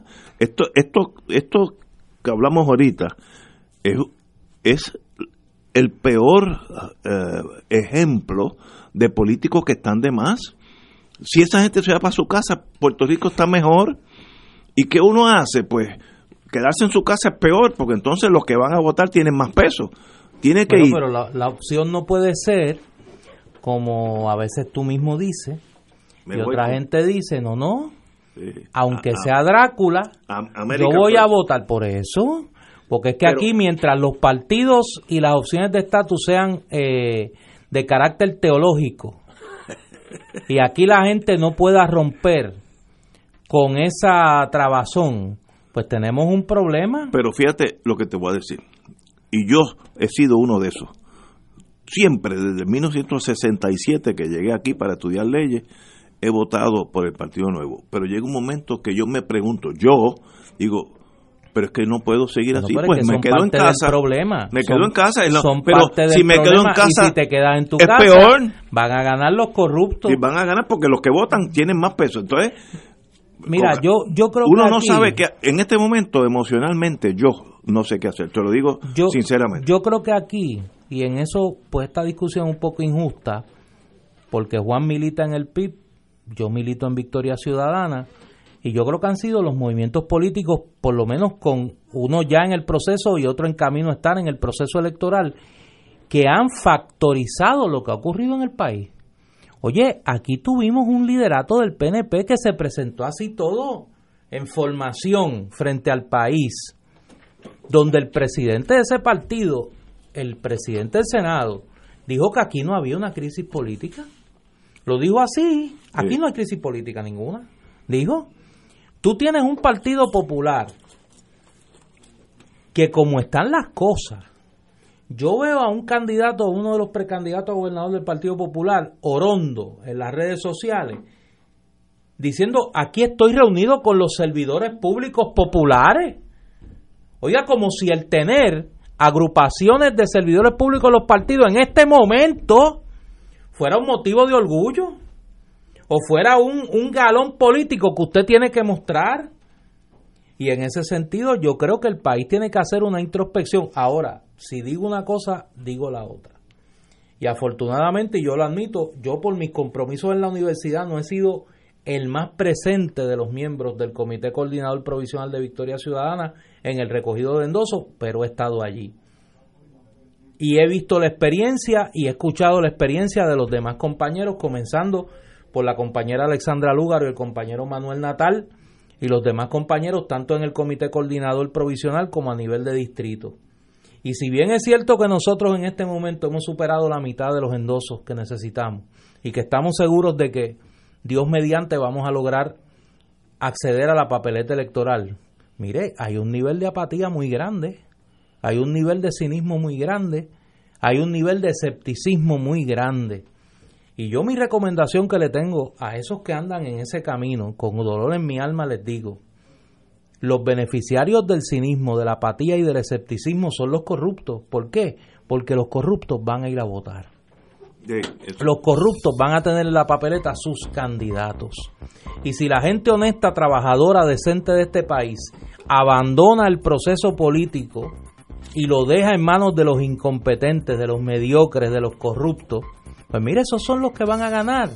Y hoy es Rodríguez Aguiló y mañana habrá un vicepresidente de la Cámara del partido que gane la mayoría en la Cámara, que será igual o peor porque nosotros venimos en una espiral descendente de deterioro de la clase política. Y en ese sentido la única forma es que esos que se lanzaron a la calle, que encontraron un cauce que no es el cauce electoral, lleven esa indignación a la papeleta. Y yo no estoy diciendo aquí que voten por Victoria Ciudadana, opciones van a haber. El Partido Independentista tiene una trayectoria de lucha y de servicio honesto en la Asamblea Legislativa. Y como dice Juan, no se le ha tenido que señalar mal manejo de su fondo y han tenido manejo de fondos públicos, tanto en la legislatura como en la Comisión Estatal de Elecciones. Pues mire, si usted por la razón que sea no quiere darle la oportunidad a un nuevo instrumento, tiene un instrumento ahí para darle su voto. Opciones hay, lo que no puede haber es la excusa de la apatía para dejarle el sistema político en las manos a los corruptos y a los mediocres. Señores, tenemos que irnos. Juan Dalmao, muchas gracias por estar aquí. Gracias a ustedes. este, viste que estuve en silencio, pero es que Néstor me representó muy bien este último turno. La verdad es que. Esa cosa y me crea problemas. No, no, Porque entonces vienen las, conspiraciones. No, no, Un gracias, abrazo, un abrazo. Y... Un placer a ti, Ignacio. Un privilegio. Oye, Ignacio, espérate. Mañana es martes. Mañana es martes. Ya mañana hay que prender el. Hay, hay que. ¿A qué hora pongo el despertador? Dime. Estoy durmiendo hasta en coma. sí, tú estás que ni duermes ya. hasta mañana, amigo.